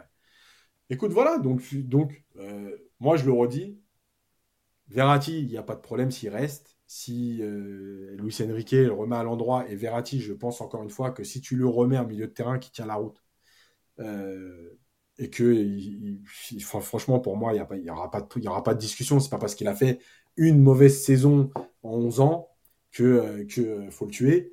Maintenant, si tout le monde est content, si tout le monde s'y retrouve et que le club a les moyens financiers de le remplacer, ben voilà, il n'y a pas de problème. Encore une fois, tant que ça se fait dans, dans, quelque chose de correct, où tu fixes un prix, où le joueur est content d'aller là-bas pour finir sa carrière et prendre un gros chèque, euh, où euh, tu vois, tu peux le remplacer. Moi, j'ai jamais de problème avec ça, tu vois. Le problème, c'est ce qu'on a fait là. Ça veut dire que quand tu perds un Draxler, que tu le remplaces pas déjà sur le banc. Parce que, je te rappelle, contre le Bayern, on s'est plaint qu'on n'avait pas de banc. Mais si tu vires tout le monde, tu n'as plus de banc. Donc, euh, là, tu vois, comme par hasard, au moment où je dis ça, il y a Gabon d'abord qui, qui dit ils veulent virer tout le monde. Encore une fois, on n'a pas dit ça. Réécoutez, s'il vous plaît, parce que ça devient usant. On a dit. Ah, il parle de nous, genre, euh, nous, on veut ah, virer je pense... Il parle du club. Parce que, non, non, je pense parle peut-être du club, non? Ouais, non, non, je pense qu'il parle de nous. En gros, euh, vous voulez virer tout le monde? Non, on ne veut pas virer tout le monde. Mais nous, on, parle des, on, parle des, rumeurs qu'il y a en ce moment, c'est pas nous. Hein. Voilà, et encore une fois, nous on donne notre avis, c'est tout. On veut pas virer. Voilà, et encore une fois, on veut pas virer tout le monde. On veut transférer des joueurs qui te rapportent de l'argent et que tu peux remplacer. J'allais donc finir sur l'exemple de, de, Draxler. Si tu as un Draxler sur le banc, déjà tu le remplaces pas. En plus, tu l'envoies à Benfica. Et en plus, tu payes son salaire. Mais là, il n'y a rien qui va. Tu vois? C'est ça le problème du PSG, en fait. Euh, et là, cette année, ça va être, ça va être sympa parce que Kurzawa revient. Il s'est fait les croiser, donc déjà, il n'est même pas opérationnel. Il y a Vainaldoum, il y a Draxler, il y a Icardi. Paredes. Paredes. Bon, euh, l'intersaison. Alors, une petite info sur Paredes qu'on a, qu'on a vu passer, hein, c'est pas mon info, mais euh, il paraîtrait que Galatasaray est très intéressé aussi pour, euh, pour, récupérer, euh, pour récupérer Paredes. je crois qu'il a été aussi proposé en Italie, il me semble. Alors, parce qu'il y a. Alors, je sais plus si c'est le Milan, mais je crois pas, parce qu'ils vont perdre. je sais pas si c'est officiel pour Sandro Tonali. Ouais, il y a Newcastle. Euh, Sandro Tonali qui est, passé de Brescia à Milan, grand grand fan du Milan AC, euh, Tonali. Et j'ai lu comme quoi il est, qu'il est, qu'il il voulait pas, pas, du tout partir. Hein. C'est le club qui lui a dit écoute, euh, à 70 millions on peut pas refuser. mais le pauvre gamin, lui, il voulait rester à. Et moi j'avais milité à l'époque, mais Leonardo s'était intéressé, mais bon. à l'époque, lui, il voulait, il voulait vraiment le, le Milan. Euh, après, si tu te sépares de Verratti, euh, après, c'était pas les mêmes profils, mais l'Inter aussi, euh, les actionnaires ont besoin d'argent. Si tu fais une proposition pour Barella, il y a peut-être moyen de, peut-être moyen de récupérer aussi. Après, il faut travailler intelligemment, c'est aussi ça, et pas uniquement sur les agents avec qui tu aimes bien travailler. Donc voilà, moi je pense que moi j'ai envie de voir Verratti avec Luis Enrique. Honnêtement, j'ai envie de voir ce que ça donne. Et je pense que c'est un coach qui peut le remettre, qui peut le remettre sur, sur, les, sur des bons rails. Donc moi, euh, s'il part effectivement, comme le dit Yacine, et que tout le monde s'y retrouve, bah, bonne chance Marco, si tu veux y aller, il n'y a, pas de, a pas de souci. Mais quand même, j'aimerais bien voir, euh, et surtout voir si euh, Paris va encore, va encore chercher un milieu de terrain. Parce que ceux qui ont été pris la saison dernière, ça ne fonctionnait pas, Yass. Il mhm. faut absolument retrouver un milieu de terrain cohérent et surtout avec une complicité on avait eu un peu d'espoir avec Vitinha et Verratti, puis finalement, euh, avec les changements de système, etc., et même mm. Vitinha qui, ne jouait pas forcément toujours à son poste, pendant que Verratti était blessé, donc on n'a pas pu profiter de cette association. mais encore une fois, nous, on veut virer personne. Enfin, je veux dire, Verratti, tu vois, justement, on ne peut pas nous taxer d'être anti-Verratti, on l'a défendu plus que ah, de raison. Il y a, il y a, il y a, il y a Barré qui dit Barrella à 50 millions, tu l'as, je pense. Alors, il y a encore une fois deux choses. Que l'Inter en demande 50, 60, pourquoi pas? Par contre, les gars, je vais vous le dire, euh, il va falloir ouvrir les yeux sur ce qu'est la Ligue 1 et ce qu'est la Première Ligue aujourd'hui. Euh, et je peux vous dire que Barella, peut-être que le club, l'Inter te dit OK, 60, maintenant débrouillez-vous avec Barella. Barella, moi je vous certifie pas qu'il vienne au PSG. Parce que, euh, en plus, si tu perds Verratti, parce que bon, c'est très bien quand même que les joueurs aiment bien arriver dans des clubs, voilà. Aujourd'hui, Barella, il y a des clubs anglais qui sont capables de vite monter à 80. Parce que c'est, regardez, ce Tonali, ça vaut 70. Je vous rappelle quand même que quand Leonardo se renseignait sur Tonali, ça valait, ça valait à peu près 25. Euh, aujourd'hui, ça vaut 70. Acheté, euh, alors à Brest, il me semble qu'ils l'ont acheté 30, hein, Yass. Ouais, ouais, ouais, 30, je crois. Quand tu vois euh, que Declan Rice, West Ham demande plus de 100 millions et que les clubs anglais se disputent dessus parce que parce qu'ils ont l'oseille, c'est pas, pas si simple que ça, parce que la Ligue 1, elle est éclatée, parce que la Ligue 1, n'a pas d'image, parce que la Ligue 1, c'est... Enfin voilà, il y a... Et, et, et, tu vois, je l'ai tweeté la dernière fois et ça me permet de finir là-dessus vite fait sur le mercato. Le PSG, en travaillant mal, ils ont cru que tout s'achetait et que tu pouvais réparer les, les, bêtises. Mais vous savez, les joueurs, euh, ils parlent entre eux, ils se connaissent tous, il hein, ne faut pas croire. Hein. alors quand ils se retrouvent pas en soirée, euh, ils se croisent en sélection. l'image du PSG, l'image du PSG, elle n'est pas bonne.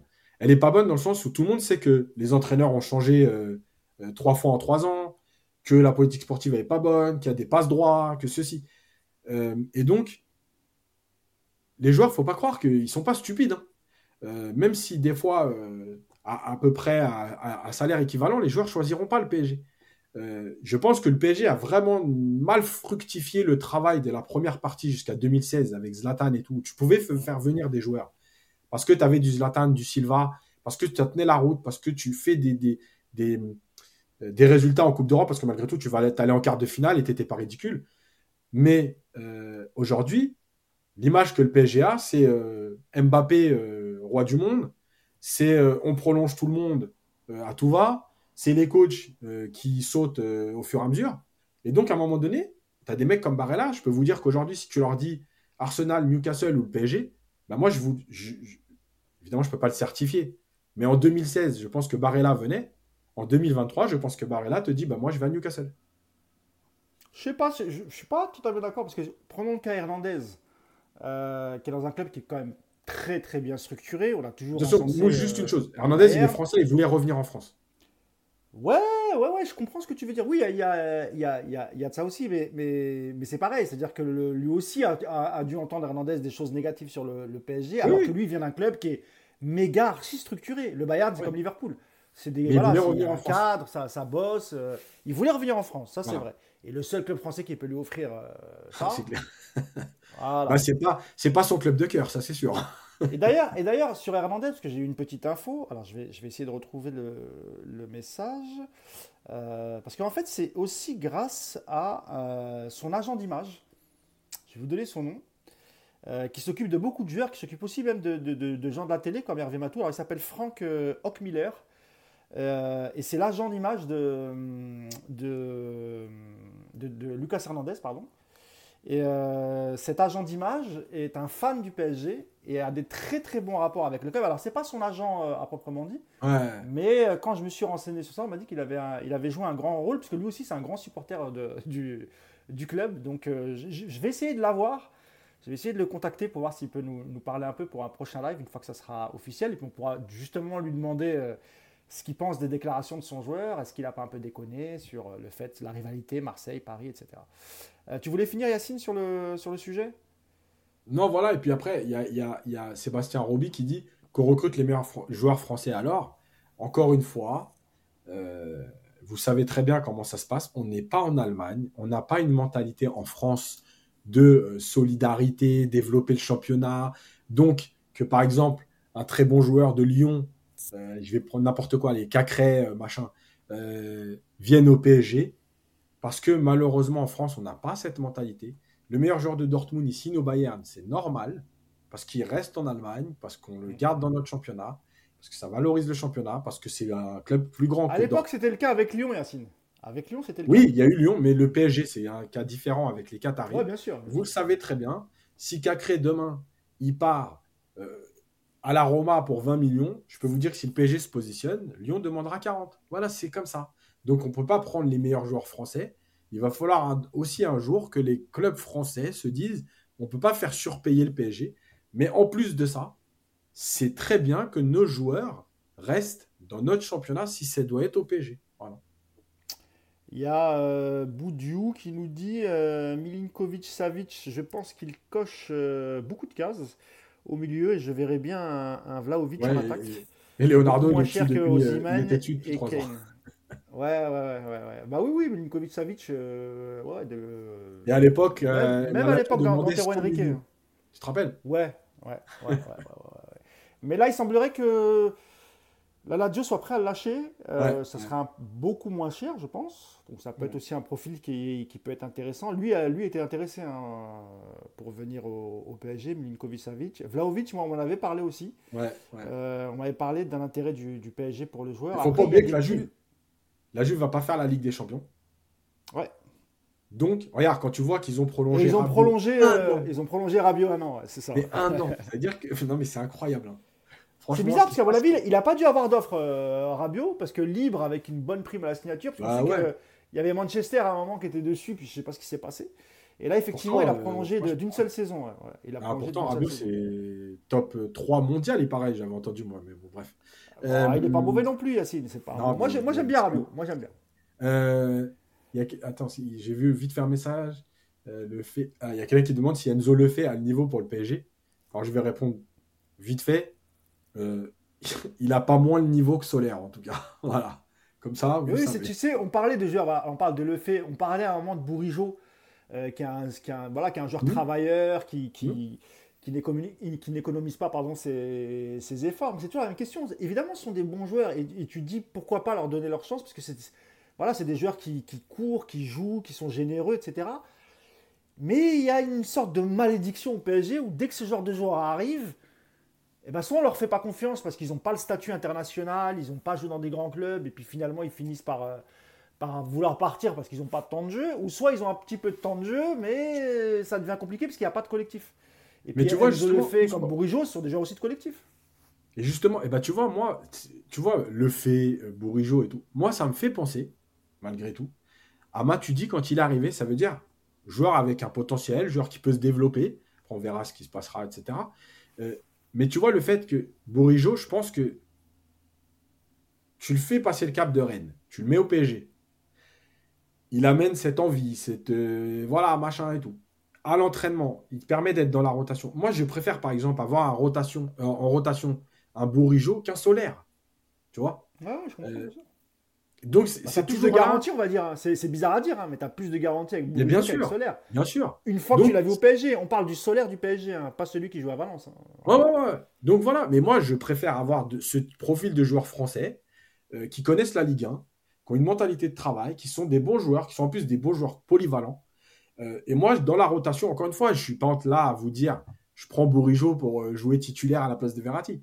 Non, mais Bourigeau, dans mon groupe de 23-24 joueurs euh, français, etc., qui peut jouer un peu plus haut à droite, qui peut jouer dans le milieu à 3, qui peut jouer dans un milieu à 2, qui peut jouer côté droit. Écoute, moi je trouve que c'est des profils hyper intéressants parce que c'est des Français, c'est des joueurs qui connaissent la Ligue 1, c'est des joueurs qui ont un petit vécu, c'est des joueurs qui seraient aussi capables. ce que tu dis là, Yacine, c'est le plus important. Ce sont des joueurs français qui connaissent la Ligue 1. Eh oui. C'est-à-dire qu'un mec comme Carlos Soler, je pense qu'il a, il a, eu du mal à s'adapter parce que quand tu as joué toute ta carrière en, Liga, ça n'a, le jeu de la Liga n'a absolument rien à voir avec le, jeu de la Ligue 1. Et c'est vrai que parfois, tu te demandes pourquoi les dirigeants du PSG se disent on va pas prendre quand même un joueur, français qui connaît bien la Ligue 1, qui va pouvoir. Moi, l'année dernière, quand, quand on, parlait de Fofana de Lens, je me suis dit mais oui, il faut y aller en fait. Pourquoi on n'irait pas sur Fofana de Lens? Tu vois? Il a, eu une carrière à l'étranger. En France, avec Lens, il, a, il, a, il, a, il, avait fait deux bonnes saisons avant de prolonger. Et je ne comprenais pas pourquoi euh, on n'allait pas sur ce type de joueur. Parce que entre les joueurs, les joueurs étrangers que tu achètes qui, qui ont du mal à s'adapter, les, autres étrangers qui, une fois arrivés à Paris, ils sentent que c'est facile, ils sont mm. pas très motivés, ils rentrent sur le terrain, ils font leurs 90 minutes et ils donnent pas tout. Tu te dis, c'est quand même bizarre qu'on n'ait pas un ou deux joueurs, parce que même les joueurs français du PSG sont devenus parfois un peu comme ça. C'est-à-dire que Kylian, ces deux dernières années, il, était un peu, il était un peu comme ça. Alors, je ne parle pas de ses stats évidemment, mais, tu as l'impression que parfois il n'était pas super motivé. Euh, c'est pas quelqu'un qui va donner tout pendant 90 minutes évidemment qu'il nous a sorti de mauvais pas euh, à de nombreuses reprises. Ouais, mais c'est pas lui qui va tirer les autres. Exactement, c'est ça que, c'est, ça dont je parlais. Donc c'est vrai que c'est, un peu dommage. Alors, est-ce qu'ils n'ont pas été échaudés par des mauvaises expériences avec des joueurs français, type Cabaye, euh, euh, comment il s'appelait, celui de Montpellier ouais, Stambouli. Stambouli, tu vois, ce genre de joueur. C'est peut-être ça, ça date maintenant, tu vois. tu as eu Serge Aurier aussi, qui a un passage mitigé, qui, venait, de, qui venait de Toulouse. Et c'était Laurent Blanc qui avait insisté pour le, pour le faire, tu vois. Mmh. Et qui, qui, était promis quand même un bel avenir. Mais bon, écoute, euh, on verra, hein, on, verra comment, comment ça se passe. Parce que... Je termine sur deux, trois commentaires. Le premier, il y a quelqu'un qui dit euh, Solaire, euh, il n'a pas, il a pas eu beaucoup de temps de jeu. Bon, il a quand même joué 26 matchs cette année, donc en championnat. Donc je pense que bon, ça va. c'est déjà pas mal. Il y avait. Ouais, l'histoire de. Le problème aujourd'hui, c'est Serge, Serge Biagne qui dit le problème aujourd'hui, il faut avoir Mendes comme agent. C'est pas faux tout de suite là. Euh, il y a Sébastien Roby qui dit après le nouveau centre d'entraînement, vous n'en parlez pas beaucoup d'ailleurs, on va pas fabriquer nos futurs stars. Alors je sais pas combien de podcasts tu as vu, mais je crois que le centre d'entraînement, on en a parlé à peu près 50 fois et on a dit que c'était une nouvelle étape, que c'était nouveau dans le projet, que c'était exceptionnel, que c'était ceci cela. Donc je pense que mon avis, tu n'as pas dû regarder tous les podcasts parce que parce qu'on en a beaucoup parlé. On, a, parlé. J'en ai même parlé en début de podcast. J'en ai parlé en début du live quand je disais que ça allait reprendre, euh, qu'ils allaient reprendre des super installations. Et, euh, et d'ailleurs, Luis Enrique était à Paris pendant 48 heures à visiter les installations. Ouais. On dit même qu'il a, qu'il a donné ses instructions pour, euh, pour placer son bureau à tel endroit, endroit stratégique, etc. Machin. donc voilà, parce que sur Luis Enrique. Les coachs, les coachs, ils ont toujours un peu leur manie, tu sais mon bureau, je dois avoir la vue sur ça, sur ça, sur ça. exactement, exactement. Toujours des positions stratégiques euh, à l'intérieur du, du, centre d'entraînement. Euh, oui, parce qu'il n'y a pas grand-chose à dire hein, sur Luis Cédric. On sait qu'il était là, que, normalement tout est bouclé, que, que, le salaire, le contrat est prêt, c'est un contrat de deux ans. Euh, mm. Alors, il y a certains médias qui annoncent une conférence de presse la semaine prochaine pour la présentation du coach. Euh, honnêtement, les médias qui sont accrédités euh, comme nous, on n'a pas encore reçu d'informations dans ce sens. Donc, euh, si jamais il y a une conférence de presse, ben, on fera en sorte que Yacine y aille. Pour, comme ça, on pourra faire un, petit débrief juste derrière. Parce que l'idée du PSG, c'était évidemment de régler le cas Galtier, qu'il soit licencié ou pas, comme Pochettino, etc. Ensuite, c'était l'intronisation de, de Luis Enrique. Et ensuite, euh, l'officialisation de, des recrues dont on a, parlé, euh, on a parlé, pardon, les, les Ugarte, Asensio, euh, Hernandez, etc. donc voilà, là pour l'instant, il n'y a pas. Après, le dernier sujet, on peut en parler 30 secondes, c'est effectivement, on avait déjà parlé un peu, mais, mais, tous les joueurs de prêt qui reviennent. Donc là, on a, je, vous ai dit que Paredes, voilà, il y avait une touche en Turquie. Apparemment, le PSG serait pas contre et, ne demanderait pas une, une, somme folle. Il arrive en 2018 au, PSG, euh, l'ami euh, Paredes, pour 40 euh, millions d'euros. Je crois que même 10-12 millions, voilà, pour juste se séparer d'un gros salaire, ils, ils, hésiteront pas. Maintenant, il y, a des, il y, a des, cas un peu plus difficiles. Je pensais qu'Icardi allait être un cas difficile, mais vu la bonne saison qu'il fait en Turquie, je pense que je pense qu'il pourra trouver un club. Maintenant, je pense que le PSG veut s'en séparer définitivement et essaye de récupérer un peu d'argent, parce que lui, quand même, mm. il a coûté euh, pas loin de 60 millions d'euros. Euh, donc, ils aimeraient bien quand même récupérer un, petit peu de sous. Je crois que, ça, je crois que Vanda l'a proposé euh, au Milan, alors qu'il vient de l'Inter quand même, tu vois. Mais je crois que vraiment, lui, il aimerait retourner vivre en Italie. Et, donc voilà. Moi, je serais le PSG, j'aurais tenté un échange Icardi-Vlaovic avec, avec la Juve. Je sais pas ce que tu en penses. clairement. Ça, pourrait être un, un, bon deal, tu vois, pour, pour, pour, les, pour les deux clubs. Euh, autre cas difficile, Yacine, on en parlait, il y a Kurzawa qui, pareil, qui, sort d'une longue blessure. Donc, euh, je pense qu'ils vont se le coltiner toute la saison prochaine parce que euh, qui va vouloir prendre un joueur qui, qui, sort d'une grosse blessure? Je pense qu'il n'y a pas grand monde. Mais c'est surtout le problème, c'est que déjà, vouloir le prendre après ces saisons et des blessures, c'est chaud. Mais le pire, c'est que déjà la visite médicale, là, là, jusqu'à août, je sais même pas s'il la passe. ouais, c'est vrai, c'est vrai, parce qu'il est pas, parce qu'il est blessé depuis combien de temps lui du coup euh, euh, Mars, je crois. Et c'était quoi lui aussi C'était les croisés ou rien à voir Ah, c'est les croisés lui aussi. Ah, c'est au mois de mars. Ah ouais, il sera pas, il sera pas dispo avant la, avant la trêve hivernale. Ah non, mais là, on va, le là, on va au moins jusqu'à le mercato d'hiver, on l'a. Hein. Ouais. Il avait, et, on se rappelle que Leonardo l'avait renouvelé hein, avec augmentation de salaire, euh, etc. Et juste, il y a un commentaire qui est intéressant, euh, Peul Peul, qui dit Vlaovic a apparemment une pubalgie. Effectivement, Vlaovic, le problème, j'en ai pas parlé, mais euh, euh, parce que là, là, on est déjà à deux heures de live. Mais Vlaovic, c'est vrai que cette saison, il a été beaucoup gêné par les blessures. Il a fait la Coupe du Monde blessé. et c'est vrai au niveau du genou et de la pubalgie. Bon, c'est vrai aussi que là, ça ça peut poser problème parce que faut toujours la pubalgie c'est très compliqué. On a vu Verratti qui avait une pubalgie quand il s'est fait opérer, il a eu voilà. Kurzawa aussi, je crois, il me semblait ça. Ouais, il a eu, ouais, il s'était fait opérer aussi. C'est voilà, il y a cette interrogation sur le Lovitch. Le profil est intéressant. Après, euh, oui, sur l'état de santé, ça se discute. Ouais. Et du coup, il restait en retour de près euh, l'ami Draxler, euh, qui était à B. Qui va évidemment revenir. Qui, qui j'ai vu une déclaration qui se disait prêt à, travailler avec Luis Enrique si, euh, euh, voilà, si, le, coach comptait sur lui, il était prêt à, une, euh, revenir à Paris et, à s'impliquer. c'est pareil, hein, c'est possible que, que, que, Luis Enrique remette en scène l'ami Vinaldoom. Écoute, on, va voir. de toute façon, là, le, mercato, il est tôt encore. Hein, parce que là, on est début juillet. les Anglais, ils ne sont pas encore rentrés complètement dedans. C'est un peu les Anglais qui donnent le timing hein, dans le, mercato en général. Parce que quand il lâche et après, toi, tu peux enchaîner. voilà, parce qu'en fait, on vous explique. Les Anglais, eux, l'argent, c'est pas un souci, on vous l'a déjà dit, notamment grâce euh, aux, droits télé. Et donc, quand ils se mettent à dépenser euh, comme ça, donc les clubs récupèrent de l'argent, et c'est à partir de là que les clubs se disent bon, bah voilà, là on, a, là, on a vendu tel joueur à un bon prix, on va pouvoir euh, se pencher. Et en plus, les Anglais aussi dépensent beaucoup d'argent les deux, deux, trois derniers jours du mercato. Euh, donc, il faudra, faudra surveiller ça. Mbappé, a ce... on est toujours dans l'expectative. Hein. Il n'y a pas d'invention. il y a eu la rue. Ah, il, y a, une rumeur il y a une rumeur aujourd'hui. Il y a un truc, c'est qu'il a mis. Il est malin, Kylian. il est vraiment malin, ce joueur. Hein. En story, il a mis la le calendrier de reprise du PSG. Il est très fort. Il est En termes de com, il est très malin. Il est très malin. Donc, ça veut dire, voilà, moi, ça me concerne. Euh, je mets le calendrier de reprise. Je serai là à la rentrée. Et il y a des informations qui viennent d'Espagne qui disent que euh, Madrid n'est pas en mesure euh, financièrement de boucler une arrivée d'Mbappé cet été. Est-ce que c'est du mm, bluff? mm. Est-ce que c'est pas du bluff? PSG Community nous a expliqué que tout était réglé. Euh, il y a des journaux qui sont proches du Real Madrid comme Marca qui disent que non, il n'y a rien, absolument rien de réglé et il n'y a même pas eu de négociation entre le, le PSG et et, Florentino Pérez de, Madrid. Donc pour l'instant, euh, c'est un joueur du PSG, euh, Mbappé.